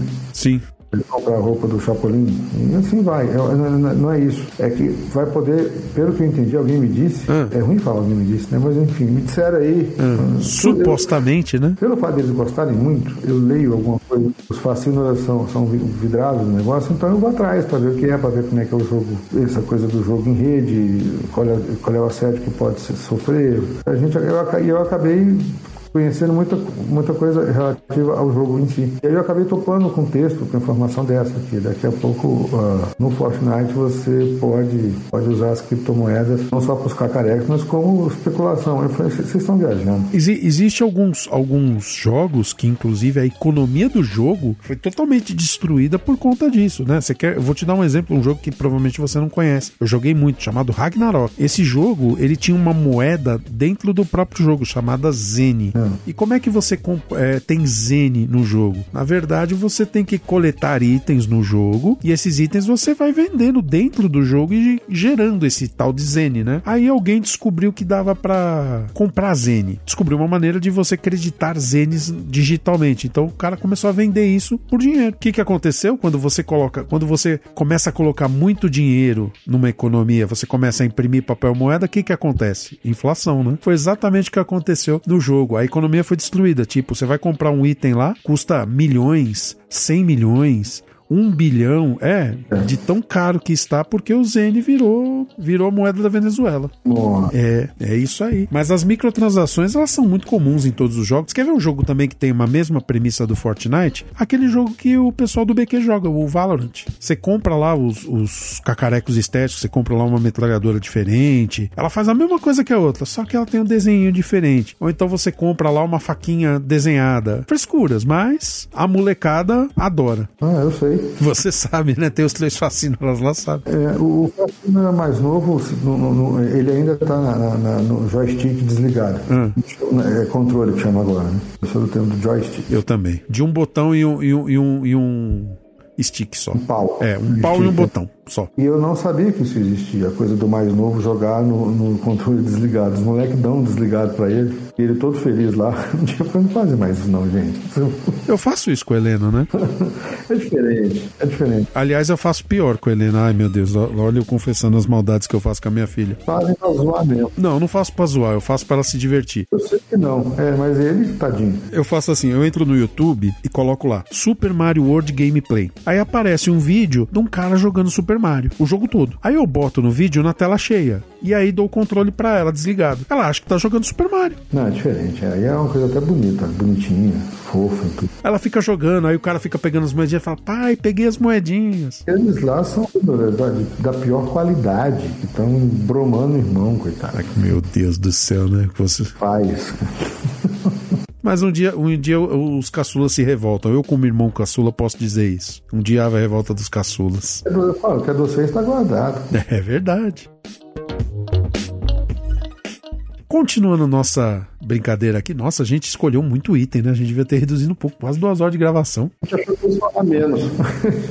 Eu também achei que a gente ia falar, mas tá divertido, né? Tá, tá bacana. Tô ouvindo até agora. Michel, fala pra mim, qual que é o seu EDC? Eu vi isso aí. Eu, eu, eu, eu- eu não Aí você vai perguntar o que que é EDC, né? Eu, eu fui muito honesto nesse, nesse no no questionário. Eu não fui ver nada. Eu queria aprender também, ter mais ou menos a experiência do ouvinte. Tá certo. Se você disser que é EDC, eu vou dizer o que é meu EDC. Tá bom. EDC é uma sigla para Everyday Carry, ou, em bom português, aquilo que eu carrego todo dia. Os cacarecos que você leva pra lá e pra cá. Sei que tá na minha mochila. Exato. O que, que você põe na mochila que você precisa? Não, isso tem que estar independente do lugar onde eu vá. O que, que é o seu EDC? Eu ando com muito pouca coisa. É mesmo? Muito pouco, né? Além dos cacarecos médicos. Você usa estetoscópio, assim, na prática da psiquiatria? Não, né? Dificilmente, né? De jeito nenhum. Mas eu faço clínica médica, né? Em plantões. Então eu preciso ter um estético. Quando Sim. assumo a, identidade de clínico. Mas ele vai na mochila. Ele vai na mochila junto com o carimbo, junto com o meu molesquino. Tá. Um molesquininho, sempre. Hum, perdão, perdão pela minha ignorância, mas molesquino? Moleskine é, é- é- não é um Moleskine, é um genérico do Moleskine. É aqueles livrinhos pretos que o sujeito, o investigador tira do bolso para anotar. Ah, tá. Um bloco de notas. Um bloco de notas, mas ele não é de. Ele é um livro. Ele é como se fosse um- um- uma agenda com as folhas todas brancas. O charme dele é o elastiquinho que, que fecha. a- É um livro bem leve. É um, é um livrinho bem leve. Tem de todo tamanho, mas eu uso no bolso de fora da mochila. Aquele, aquele bolso que é uma tela Sim. que fica do lado da mochila. E ali ele sempre uma caneta ali, porque eu, eu vou ter uma ideia de um texto, de tudo, vou esperar o que, que eu vou ter. Aí eu vou lá e anoto na hora que eu, eu tenho. Então fica o esteto, fica isso, fica carteira, telefone, carregador. Tô pensando aqui. O, o Kindle para esperas, né? Eu vou ter que esperar. Eu prefiro, prefiro esperar com Kindle do que com o celular. Entendi. É isso aí. Ah, um EDC. E o que, é necessário com escova de dentes, devagar. Um EDC urbano, né? É isso que é.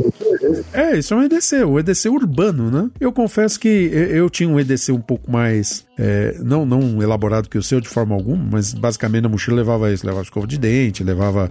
é, eu levava o Kindle, né? Mas agora não tenho usado, não tenho rodado de mochila pra lá e pra cá, né? Então basicamente meu EDC é o meu celular, minha carteira e as chaves de casa. Não, foi isso o tempo em que eu carregava a mochila pra lá e pra cá, mas eu espero que Por que, que você levava antigamente no seu desse? então, na mochila eu colocava, eu sempre andava com o tablet, o, o Kindle. O tablet eu usava porque ele acabava servindo como meu computador de, de, de campo, né? Porque, assim, precisava redigir. Você tem o caderninho, né, para fazer as anotações. Eu abro o Word, bloco de notas e vou Entendi. digitando, né? E às vezes, assim, quando eu tava na- trabalhando efetivamente lá na- na- no estado, né? Eu às vezes precisava mexer no BQ alguma coisa, eu conectava a internet no celular, pareava com o tablet e ali eu conseguia fazer as minhas edições, né? Eu, eu, eu sempre separei bem as coisas, eu nunca usei os computadores da escola para fazer coisa no BQ, por exemplo. Eu acho que é uma questão minha, pessoal, né? Eu acho que é, não se come, não se, não se come a carne onde se ganha o pão. Entendi. E assim, por muito tempo eu carregava na mochila o esteto, né, principalmente na faculdade de medicina. Mas é, no- o EDC nosso era basicamente aquele jaleco, né? O esteto, eventualmente um, um Gaiton de bolso, ou então um Cécio de bolso, mas Cartão do bandejão. cartão do bandejão não podia faltar, mas esse tempo era um EDC universitário, né? Meu EDC hoje realmente ele tá bem resumido, né? No tempo do- da Secretaria do Estado lá que eu trabalhava como secretário, aí eu levava uma coisinha um pouco mais elaborada, mas basicamente e levava também uma, um caderno para fazer as anotações, aí sim do trabalho, né? Para solicitação de professor, eventuais recados que eu precisava passar ou perguntar, eh, orientações que eu precisava fazer algum tipo de tutorialzinho. Era esse meu EDC. E eu carregava um canivetinho daqueles de cortar correspondência, sabe? Para poder abrir uma embalagem, eventualmente abrir um envelope, alguma coisa. Ah, Era esse meu EDC. Eu acho um charme canivete. Eu nunca tive. Pois é. Outra coisa que ninguém carrega mais é pente no bolso, né? Você viu Pois isso? é, mas- Não tinha um monte de gente que pente no Eu bolso? carrego cortador de. No meu chaveiro do, da, de casa, eu carrego um cortador de unha. Daqueles clique-clique, sabe? Eu não sei o nome daquilo lá, mas é- aquilo é, é um, é um ótimo. Aqui não é um alicate, ele parece um, um cortador normal, assim, uma boca. É, é, é- é bem interessante. Principalmente pra tirar as pelinhas do dedo, que eu tenho, eu tenho uma mania de ficar arrancando. É. Então aí eu tenho, eu tento me policiar e cortar com aquilo lá. Flecha carioca, lembra dessa marca? Mas é verdade, ninguém mais carrega pente, Carreguei muito nisso, cara. lenço, né? O pessoal tinha no bolso de trás o lenço, né? Eu espirrava perfume. Eu também, mas agora faz muito tempo que não. E aí dobrava. é, A, a Carol, minha, minha esposa, ela me conheceu, me conheceu com lenço. Muito tempo atrás, quando ela ainda era, quando ainda era minha estagiária de psicologia. Depois a gente se desligou do ponto de vista de contato. Aham. A gente se encontrou depois, mas ela lembrava do lenço. Olha só, interessante. Mas seu EDC é bem mais interessante que o meu. Pelo menos o atual é bem mais interessante. Não, eu tenho, tenho, tenho esses gadgets aí que você usa que eu acho bem jóia. Eu sou Ah, mas agora eu não, eu não ando com eles, né? Eu dificilmente, o, assim, à noite principalmente, eu tenho medo de ser assaltado, né? Então, outra coisa que eu andava era com a câmera e com o microfone. Era? É, pra gravar eventualmente vídeo, alguma coisa, eu andava com aquilo. Eu pretendo voltar a fazer isso, né? Carregar, falar assim, vou gravar um podcast, mas vou gravar agora. Aí levar. Mas isso fica pro futuro, né? Legal, eu gostei desse conceito. Everyday carry. Every, everyday carry. Você está ouvindo um papo qualquer, o podcast do site, um blog qualquer. Ouça, compartilhe e divirta-se. Chegou aquela hora da gente falar da série que você fez a pergunta, né? Better Call Saul foi boa? Eu preciso dizer que eu só assisti a primeira temporada, Michel. Então eu vou perguntar pra você. Better Call Saul foi boa? Não, Não? eu acho que ela demorou demais. Nossa, eu tomei um soco no estômago agora. É, mas assim, eu, eu sei que todo mundo achou boa. É, mas ninguém gostou de Breaking Bad como eu. Ninguém gostou de Breaking Bad como eu. Você, eu, eu- eu derrubo qualquer pessoa falando sobre Breaking Bad. sabe? É mesmo? É, eu Vamos fazer um podcast sobre Breaking Bad, então, que é legal. duas vezes. Eu nunca maratonei Breaking Bad. Eu vi, as- na- nas duas vezes que vi, via o episódio e buscava fóruns de discussão, youtubers, é, essas coisas. Cada episódio de Breaking Bad eu fiz isso. Então, assim, quando lançaram Better Call Saul, eu torci o nariz, porque eu achava o, o- o personagem chato. É, se tivesse um spin-off, só poderia ter sido com ele, porque apesar de chato, ele une tudo. Ele é um pivô, ele que apresenta o Walter White. Você só viu, não sei se você viu Breaking Bad, ele apresenta Eu assisti, Breaking Bad eu assisti. você viu que ele apresenta o Walter White a, a todos, a, a tudo ali, desde o Mike até o Fringe, então tudo passa pelo som, necessariamente, né? A própria, o próprio, a própria a arrancada do, do o- se você for ver, ele foi um coach do, do, do, do Walter White. Então, mas a visão que eu tinha, eu posso estar errado, né? Desculpa até te cortar, mas a visão que eu tinha é que, assim, o Better Call Saul é a construção do Saul Goodman. É, é a construção do Saul, mas demorou demais. São seis temporadas que, que foram muito arrastadas. E aí, aí todo, e é claro, a, a, a proposta era o arrastamento é normal para resolver todos os arcos. Então tem gente que não aparece em, em Saul, em, em Breaking Bad, foi muito fundamental. Em que Se chegasse aquilo, três personagens principalmente, um que chama Nacho, que foi o, o sujeito que sabe o Don Nector, aquele que anda na cadeira de roda, ele foi aqui, pode dar spoiler? Não sei se Pode. Po- Eu confesso que eu assisti só a primeira temporada, então talvez alguns personagens. O Nacho era o capanga, era o capanga do, do, do Hector. E um belo dia ele quer sair. Eu não quero mais ser seu capanga, porque o pai dele dá uma prensa nele, pra ele deixar de ser gangster. E aí o Don Hector tomava pílulas para pressão, e era um cara rígido, é, um- é um senhor, um velho, mas é, muito forte do ponto de vista de presença, de tudo. E o Hector tro- e o- e o- e ele ameaça matar o pai. Se você sair, eu te mato seu pai. E aí o que, que o Nacho faz? Troca os comprimidos, acho que de Zordil, não sei o que ele tomava, por comprimido de açúcar. Eita! E aí, e aí ele tem um troço e acaba tendo aquele AVC que ele aparece lá, no, tocando só aquela campainha, lembra? Lá no- na cadeira de roda. Então o Nath é importante por causa disso.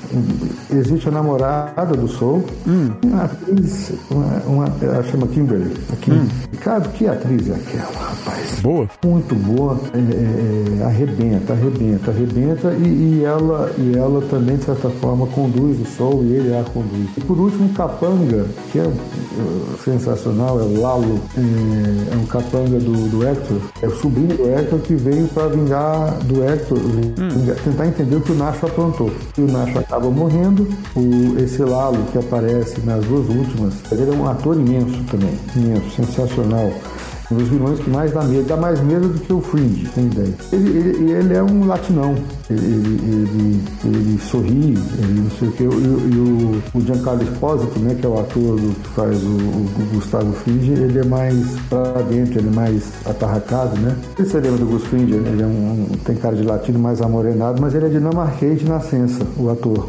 E ele tem o nome. É, e ele chama Giancarlo Esposito. Pelo nome eu já pensei que fosse um italianão daqueles que. Bah, que belo. Ele é filho de italianos, mas nasceu na Dinamarca e a mãe parece que é chilena mesmo. Isso aí é Nossa. negócio da mãe talvez esteja. Então, assim, é todo bom, é todo legal, é todo feito para dar certo, só que ele demora demais. Por demorar demais e o Bob Leclerc ser soberbo, né? Ser sensacional, o sol vai ficando muito chato.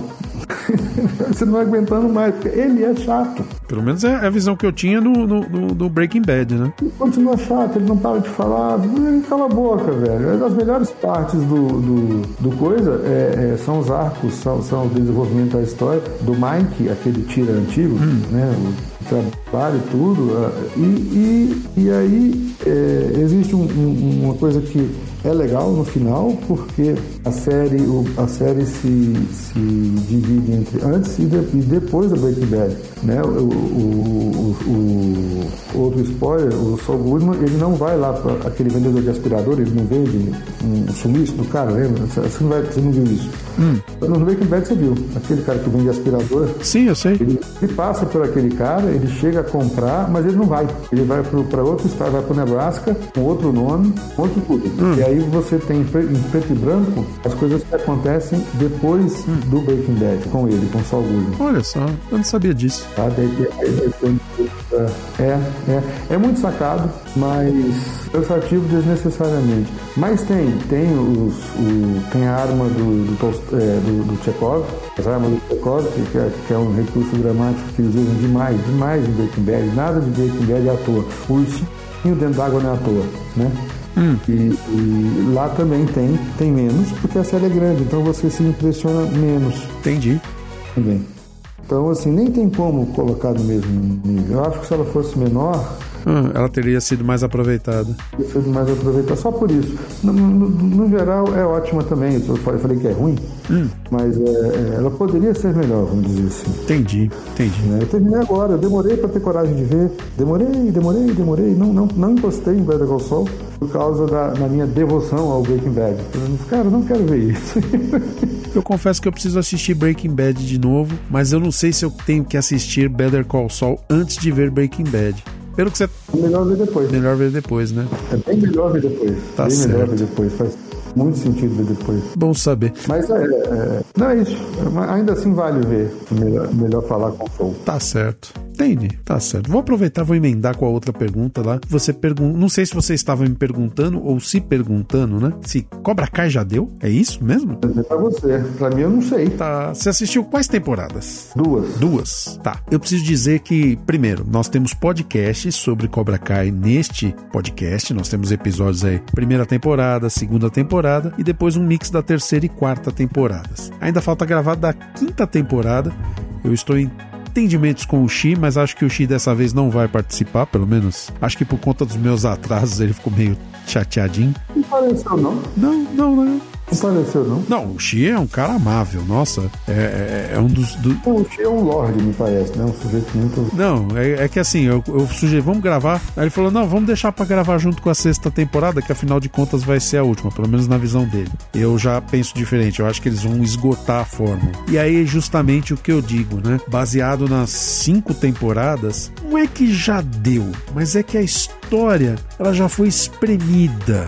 É assim, Cobra Kai tem um, def- um defeito que é a maior qualidade dele. É engraçado isso, contraditório, né? Cobra Kai pega a história de um filme lá de 1984, que é o Karate Kid. Pega aí a história. Se você juntar o primeiro, o segundo e o terceiro filme, na vida do Daniel Larusso, dá um ano e meio mais ou menos, na história corrida. Eles pegam aquele ano e meio e jogam nas temporadas de Cobra Kai. E esgotou, meio que É. sabe, tudo que podia ser contado daquele universo lá de 1984, o que aconteceu depois, já foi. Não tem mais da onde tirar. Então já deu. Então, pensando dessa forma, já deu. Mas, ao mesmo tempo, eles introduziram uma nova geração, os filhos. A, a, a- a realidade atual do jovem atual, né? Então você tem lá o Miguel, né? Que é o, é o pupilo do, do Johnny. Você tem lá o filho do Johnny, que é o, o, o Kenny. Kenny não, o, eu esqueci. Tem o filho do Daniel, que, é que é um bolha, né? Tem a filha do Daniel. Tem assim, tem todo um, um- um- uma, uma nova história surgindo. Mas de é assim, não é mais Karate Kid. Já é Cobra Kai por si só, entendeu? Entendi. Então, talvez isso desgoste os mais antigos, os mais saudosistas, os mais nostálgicos como eu. Então, nesse sentido, eu falo assim, pô, eles esgotaram, né? Porque não tem mais por onde ir. O Johnny e o Daniel já, já se acertaram. Já, já trouxeram todos os personagens possíveis de formas até forçadas. Tipo, é, se, é que você não viu isso. Isso aí é na terceira temporada, mas é, vou dar um. A Elizabeth Shue volta, não volta? A Elizabeth Chuva, mas aí é talvez que seja o re- foi o retorno mais bonito. E aí eu recomendo que ouça o episódio do Cobra Kai terceira temporada. Ela retorna como ex-namorada. Ela retorna a começo, ela tem a vida dela, ela tá casada, já separou e assim dá um desfecho para história dela, pra, pra, pra ela no- no- na história. E ficou muito bonito, ficou muito bem, bem amarrado isso aí. Mas Delicado.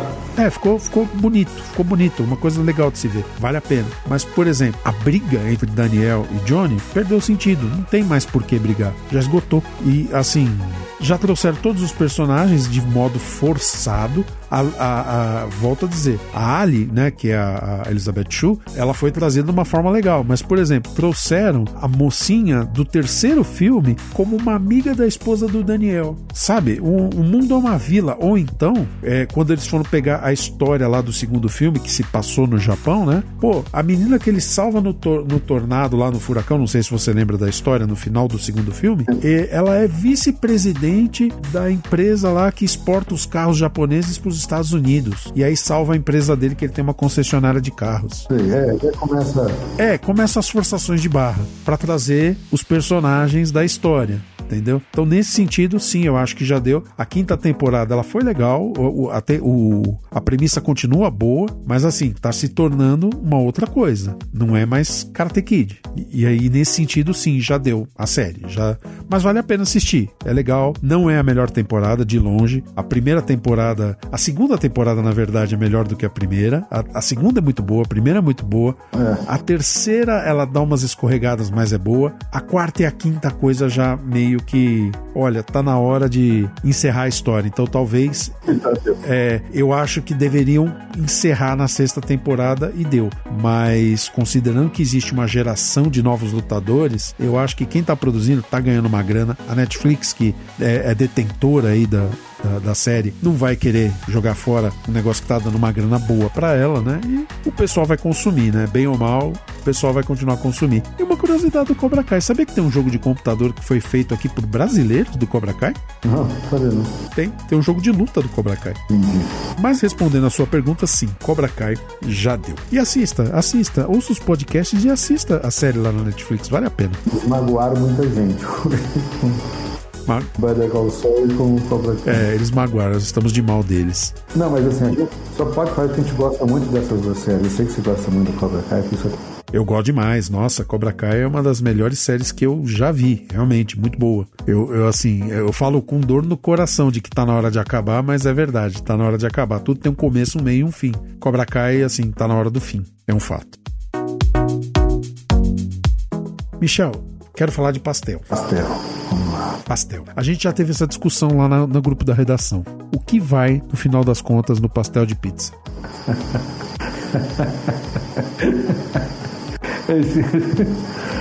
O pastel de pizza é um pastel de bauru com orégano, pelo que eu entendi. Pois é, mas no Bauru, Bauru, Bauru não vai presunto, né? Bauru, Bauru vai rosbife. É, não, mas o Bauru de, de, de rodoviária, eu tô falando. O Bauru de rodoviária vai presunto, mas assim, eu, não, eu acho que o pastel de pizza, na minha opinião, é só queijo e orégano e um azeitinho. É, mas eu já vi tomate. Pois é, aí é que tá. O pessoal, cada lugar tem uma pastel de pizza diferente. E aí eu te pergunto, não seria o caso também de ter uma pizza sabor pastel? Pode ser. Basta colocar orégano na pizza sabor bauru também. É, faz uma pizza bauru, você coloca um presunto, que é aquela pizza de mercado, né? Você vai na seção de gelados do mercado, aí tem lá a pizza de presunto e queijo, né? Mas eu gosto. Mas como é que eu gosto de um pastel na pizza, cara? Então, essa é a pergunta de um milhão de dólares, né? Tipo, você joga a massa do, da, da, da, pizza no, no, na ta, no tacho de óleo? É, o calçone é quase isso, né? É, o calçone não deixa de ser um pastel, né? Um pastelzão, né? Calçone vai bem também. Hum, isso aí deu fome, hein? Sabe o que é legal? O quê? Não sei se os cariocas estão nos ouvindo, é rapidinho. O, o pastel de carne no Rio obrigatoriamente tem azeitona. Mas aqui também tem, pelo menos aqui da minha feira tem. É, aqui em Jundiaí, o pastel de carne vem só carne. Ah, é? O pastel é. Eu tomei um susto quando eu tive isso. O pastel de carne e azeitona chama carioca aqui em Jundiaí. Eu não é sabia disso, carioca. não. Um pastel. É, aí quando eu, eu perguntei, cadê? A, eu, eu, não vem azeitona? Não, azeitona vem no carioca. Vai entender isso. Eu morei no Rio uma época, você sabe disso. No Rio, naturalmente, os pastéis de carne vêm com azeitona. Eu não sabia disso. Para mim, pastel de carne é. ele vem necessariamente com azeitona, e mais especificamente, uma azeitona. Eu achei isso engraçado. Você tem que achar azeitona no Você tem que achar azeitona. E agora, pelo menos, eles têm a decência de colocar azeitona sem caroço, né? Quantas vezes eu mordi azeitona, machuquei o dente. É, é. Terrível. Aqui não. Pois é. Você está ouvindo um papo qualquer, o podcast do site, um blog qualquer. Ouça, compartilhe e divirta-se. Michel, a gente abarcou aí as questões que suscitam, né, as grandes dúvidas do mundo, mas agora eu queria falar um pouquinho do que a gente vai fazer aí nesse final de ano, né? A gente tem Copa do Mundo, né? Copa do Mundo e o BQ vai pra quarta Copa do Mundo, é isso? quarta Copa do Mundo. Começamos lá em 2010 com o projeto Uma Copa Qualquer, né? Passamos por 2014 e nessa você já estava junto. Tem texto seu lá. 2014, é. Temos 2018, que foi uma cobertura fantástica, e agora 2022, que começou com os seus textos, com as suas crônicas dos mundiais, né? Foi fantástico aquilo. 21 textos, Michel. Foi de fôlego, né? Nossa, foi uma correria, né, cara? Com muita estrutura de sua parte, a liberdade editorial de sempre. A gente escolheu fazer as- a- a- cada Copa temática né, em um personagem. Personagens inusitados, desde a taça, passando por um país. Teve um texto de 66, foi de Moçambique, né? Sim, a gente falou do- do- do- dos moçambicanos que fizeram, levaram Portugal à, quase final, né? O promotor da Copa do Chile, O Carlos Ditborn, né? Muito bom também. Você me surpreendeu em alguns textos, realmente. Eu, eu jamais esperava, por exemplo, que você fosse falar do Materazzi em 2006. Pois é, mas o Materazzi foi fundamental. Né? Tirar o Zidane do Bom, eu esperava que você falasse, por exemplo, do Zidane, da cabe... o Zidane dando a cabeçada, mas não o contrário. Entende? Pois é, mas ele dá na cabeçada, pro- mas a ideia foi essa, foi virar ao contrário e, e a própria redenção do Materazzi naquele, naquele campeonato inteiro. O Materazzi começou no terceiro jogo, no segundo já foi expulso. Sim. É engraçado que a Itália sempre é campeã jogando feio, né? É, e ele encarnou como demais isso, né? Naquele jogo ele fez dois gols, um contra, numa final de Copa. É um um cara desse é um personagem. Sim. E tirou o melhor do outro time. Outra grande sacada tua foi pegar o filho do Bebeto em 94, né? Assim, no final. Da... E ele nem tava em campo, né? Isso é que é o mais interessante. Mal tinha nascido. É, a ideia. A gente quis fugir do- dos óbvios. Te- Teve texto que não deu pra fugir. Por exemplo, no Leônidas a gente pôs Leônidas, claro. Sim. né, Não dava pra fugir do Leônidas. Mas dava pra fugir do Romário em 94. Sim, dá. Dava pra apresentar o Maradona diferente em 86. A gente colocou o Maradona, mas colocou Deus. Ou então chamar o Dunga pelo nome dele, né? Carlos Verri, né? Chamar o Dunga pelo nome dele.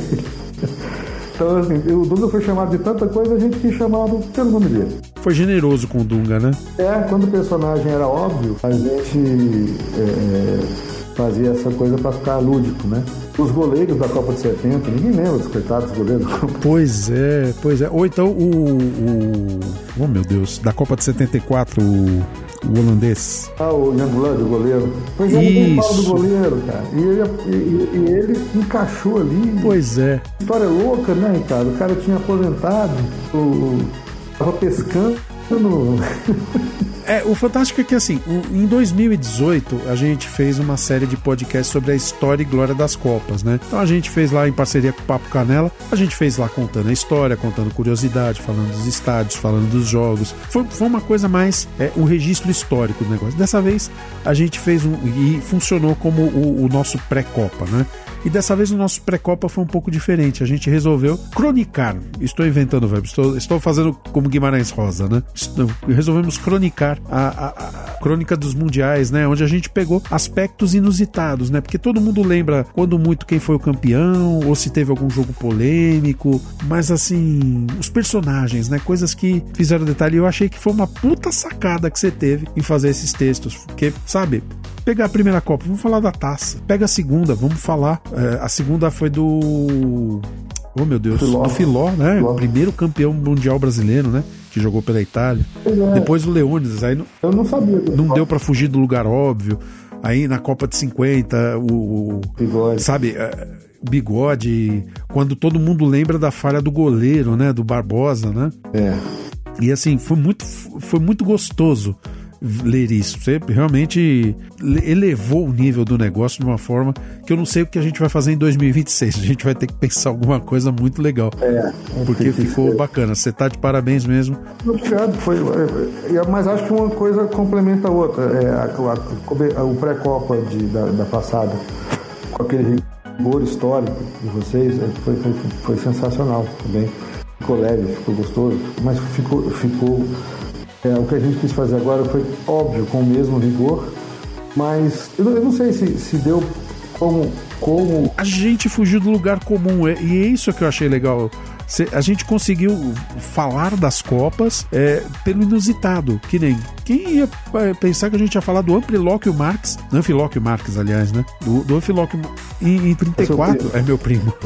Ou então falar, falar do Carlos Dittborn da Copa de 62, sabe? Falar, falar, falar do filho do Bebeto. Ou então, sabe, voltando um pouco aí do, do, do Maradona em 86, que foi a Copa do Maradona. Mas aí, não, não falar do que era óbvio, né? Mas é, todo mundo acha que, que o Maradona foi um gênio. E foi, mas, sabe, teve a mãozinha de Deus. Foi. E e a, e a vitrine, eu acho que foi a melhor vitrine de todas, né? Foi. E parece que Deus era o Maradona. né? É, e quando na verdade Deus é o que deu a mãozinha pro Maradona, né? É, e depois Ficou entregou, o texto fala isso, depois entregou ele à própria sorte. Sim, E deu no que deu. Também. deu no que deu, é verdade. castigo. Sim, mas eu, eu adorei. Nossa, eu achei fantástico aqueles textos. Foi, foi de fôlego, né? Sim, e você tá de parabéns e até peço desculpas por às vezes não cumprir na íntegra, né, com nossos combinados, né? Não, tudo, quem não cumpriu fui eu. A gente, eu, eu, eu te entregava horas antes. Na verdade, o nosso combinado era três dias antes. Sim, mas Então eu te entregava horas antes e falei, e aí? Não, e aí, que você tem, né? Porra, né? Ah, eu faço questão de dizer, de público, que já disse por escrito, todos os atrasos foram por minha responsabilidade. Você estava a postos sempre. você sabe que eu não concordo com isso, né? Mas tudo bem. Eu também tive Não, é, Às vezes é, eu dei minhas, meus pisões de tomate, mas assim, a gente tinha combinado um horário, acabava publicando no final da noite, né? E às vezes não era o melhor horário para se publicar. Mas deu, no meio pro fim, como a gente começou muito disciplinadamente, Sim, é, o nosso, nosso PCIC, né? Foi rigoroso no começo, né? Toda quarta-feira. quando começou a acontecer isso, tava todo mundo meio que esperando, aí o pessoal teve paciência. Assim. Não, mas foi, foi ótimo. E o que, que a gente vai fazer, assim, para essa Copa? O que, que, que, que você tá pretendendo fazer? O que, que, que, que vai rolar no DQ? Eu acho que de, de sua parte, a parte mais é, difícil, que é o jogo a jogo, eu não sei se a pretensão É, para esse ano é. Fazer como eu fiz no ano, no- na Copa passada, fazer o jogo a jogo. Na verdade, fazer uma, uma resenha diária, né? Então, são quatro. O problema é que são quatro jogos na maioria dos dias, né? Na Copa passada eram três. E aí, assistir quatro jogos, e ainda mais com catarata nos dois jogos. Mas, É, cara, que porra é, é, essa? mas assim, vai ser, vai ser meio hercúleo o negócio. Mas a, a ideia é fazer uma resenha dos quatro jogos, né? Falando, pegando os principais aspectos dos jogos, contando basicamente o que aconteceu no jogo e se teve algum lance mais, mais forte, né? Ilustrar isso com uma, uma imagem da, do dia, né? A imagem mais emblemática do dia. As vitrines, as vitrines vão ser lindas, eu já, já adiantando para o pessoal de casa, é, as vitrines que são dos pontos altos da, da- do, do, do BQ, tá muito bem elaborada, muito bem situada, é, de encher os olhos. Assim, legal. E aí, eu não sei se. Aí depende da tua disponibilidade de tempo, né? Mas eu tinha planejado a gente fazer uma, um podcast, assim, final de rodada. Não todo dia, claro, porque não dá. Mas, tipo, terminou os jogos da primeira rodada. Então, vamos falar da primeira rodada. O que, que aconteceu? O que, que a gente esperava? Final da segunda rodada, a mesma coisa. Ah, então, vamos. E aí, Eu geralmente, eu acho que eu ficaria com a, com a- continuar com crônicas, né? Geralmente eu não sei como é que vai ser esse ano, como é que você vai querer. Geralmente eu fico na convocação, não sei se vai ser assim. sim, vai ser isso. Aí a gente manteve, né? Os textos do jogo do Brasil, eu tô esperando ter os textos, né? Convocação, o Brasil, os, acho que as sedes, né, que a gente vai, As, ah, sim, as cidades, né, descrever as cidades. A, a cidade é uma- praticamente duas ou três, né? É, e os inusitados, né, as crônicas, para que a gente sim. Aí, converse sobre o, o extra-jogo e entra comigo também. Né? A abertura, né? Tem a abertura, a cerimônia de abertura. E no final também falar, falar, obviamente, fazer a resenha do final, né? A sua crônica do, da final. E depois o day after, né? O dia seguinte, né? Com os números da Copa, né? É que já é contigo. Já é, não, isso aí é comigo, né? Eu vou estar fazendo as resenhas, vou estar fazendo esse texto do day after, né? E fazendo as edições, né? Isso aí a gente vai. Eu acho que pra, pra- vai ser bom para quem gosta, vai ser bom para quem não gosta tanto de ver o jogo, mas quer se informar. Vai ser divertido, vai ser lúdico, vai ser. Eu tenho, eu tenho a promessa de, de participação aí em algum momento do Thiago Berraich, né? Ele, Ah, é? ele participou, teve. É, a gente gravou o vídeo, aquele vídeo lá, aquele papo, né? Vai ter um podcast, inclusive, daquele papo. Ele só não foi publicado ainda porque basicamente é o mesmo conteúdo e eu tô esperando ele publicar. E agora vai ser agora esse mês, né? Os livros de 58 e 62, né? Então aí eu vou publicar, por ocasião disso, o, o- a conversa de vídeo que tivemos em podcast. E aí ele, ele topou, né? Ele foi, ele, ele se colocou à disposição, eu convidei ele, gentilmente aceitou. Então aí vamos ver se a gente consegue fazer um papo aí no meio da Copa com ele. E eu realmente gostaria que você participasse desse papo também. Ah, é? É. Não, mas é muita honra para esse Marquês do. Se vo- se você não estiver, não vai ser a mesma coisa. Agora vai ficar aquela rasgação de seda nesse final de podcast. É, muito obrigado. Que legal, que legal. Esse contato com o Thiago é muito rico. É.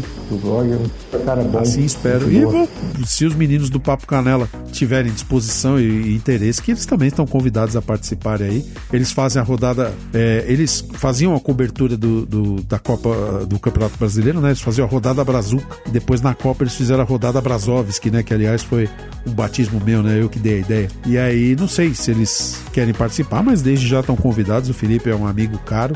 É, eu, eu espero que ele esteja aí com a gente em algum momento, né? Que seja para um bate-papo aí de, um, de uma rodada só. E é isso, né? Vamos torcer para dar certo esse, essa cobertura. Vai dar certo, se Deus quiser. A gente só tem que se disciplinar aí, como a gente fez nas outras Copas, para fazer uma cobertura bacana. Você está ouvindo um papo qualquer. Informação, opinião e entretenimento para você.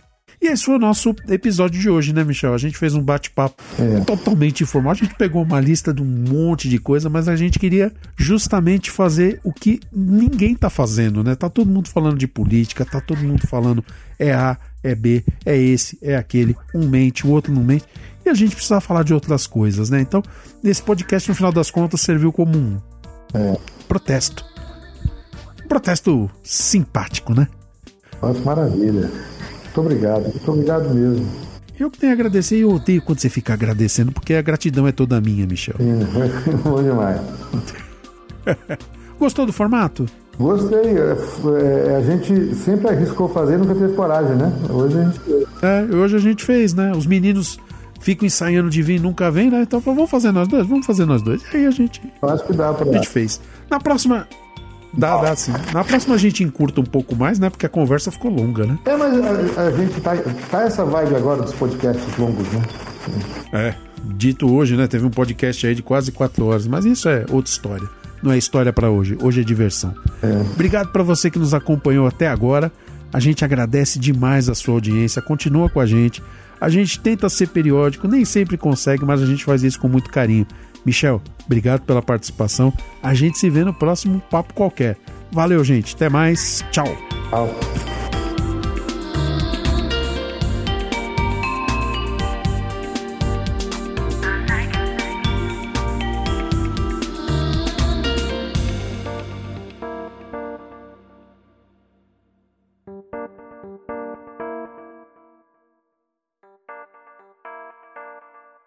Termina aqui um papo qualquer. Obrigado pela sua audiência.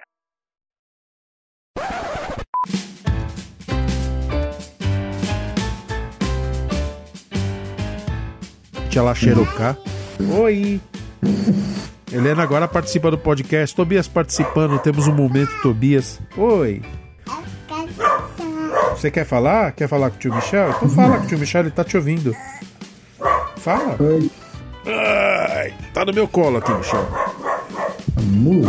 Fala com ele. Oi. Ele falou oi. Musa, né? As duas princesinhas do Bequeira. Tem os príncipes aí, né? Os facínoras. Temos os facínoras, né? Tá, agora o papai vai gravar, tá bom? Vai lá com a mamãe agora. Ai, filha. Bom, então vamos continuar com ela aqui no colo. Vamos lá. Bom, esclarecida essa questão do notebook desktop, a gente tava falando da Barça, né? Eu lembro que a gente tava falando da Barça. Então, Falar. pode É, falar, já falando assim? pode falar. Olha. Fala, Helena. É, Helena. Ah, mas ela não passa disso, não. Hoje ela tava me explicando que ela comeu papá na escola. Aí tinha macarrão. Ah lá, agora ela tá falando alguma coisa aqui. Aqui é pai. A pilha tá fraquinha. Eu vou traduzindo pro ouvinte, né? O ouvinte vai ouvindo aqui. O bom de fazer podcast em casa, né? É que assim, não tem aquele monte de assessor que tem quando vai um presidenciável nos podcasts grandes, né? E a gente. A gente coloca esses cortes, né? Helena falando aqui no colo, né, filha? Quero falar. Você tá falando, meu amor. Fala. Fala com o tio Michel. Você está bem, meu anjo? Ela tá de frente pro microfone aqui. Fala com o tio Michel. Fala com o tio Michel. O tio Michel tá te ouvindo. Tá ouvindo? Fala com ele. Fala assim: Oi. Ei. Ah, momento de diversão, né? Momento em que é maravilhoso ter os filhos, né?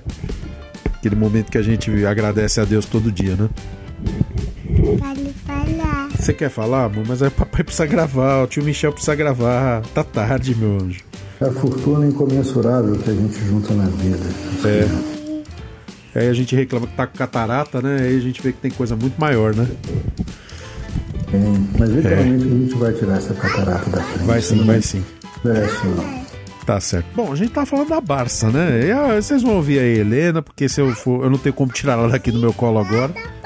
É, meu amor, tô vendo. Ela pegou a palha. A-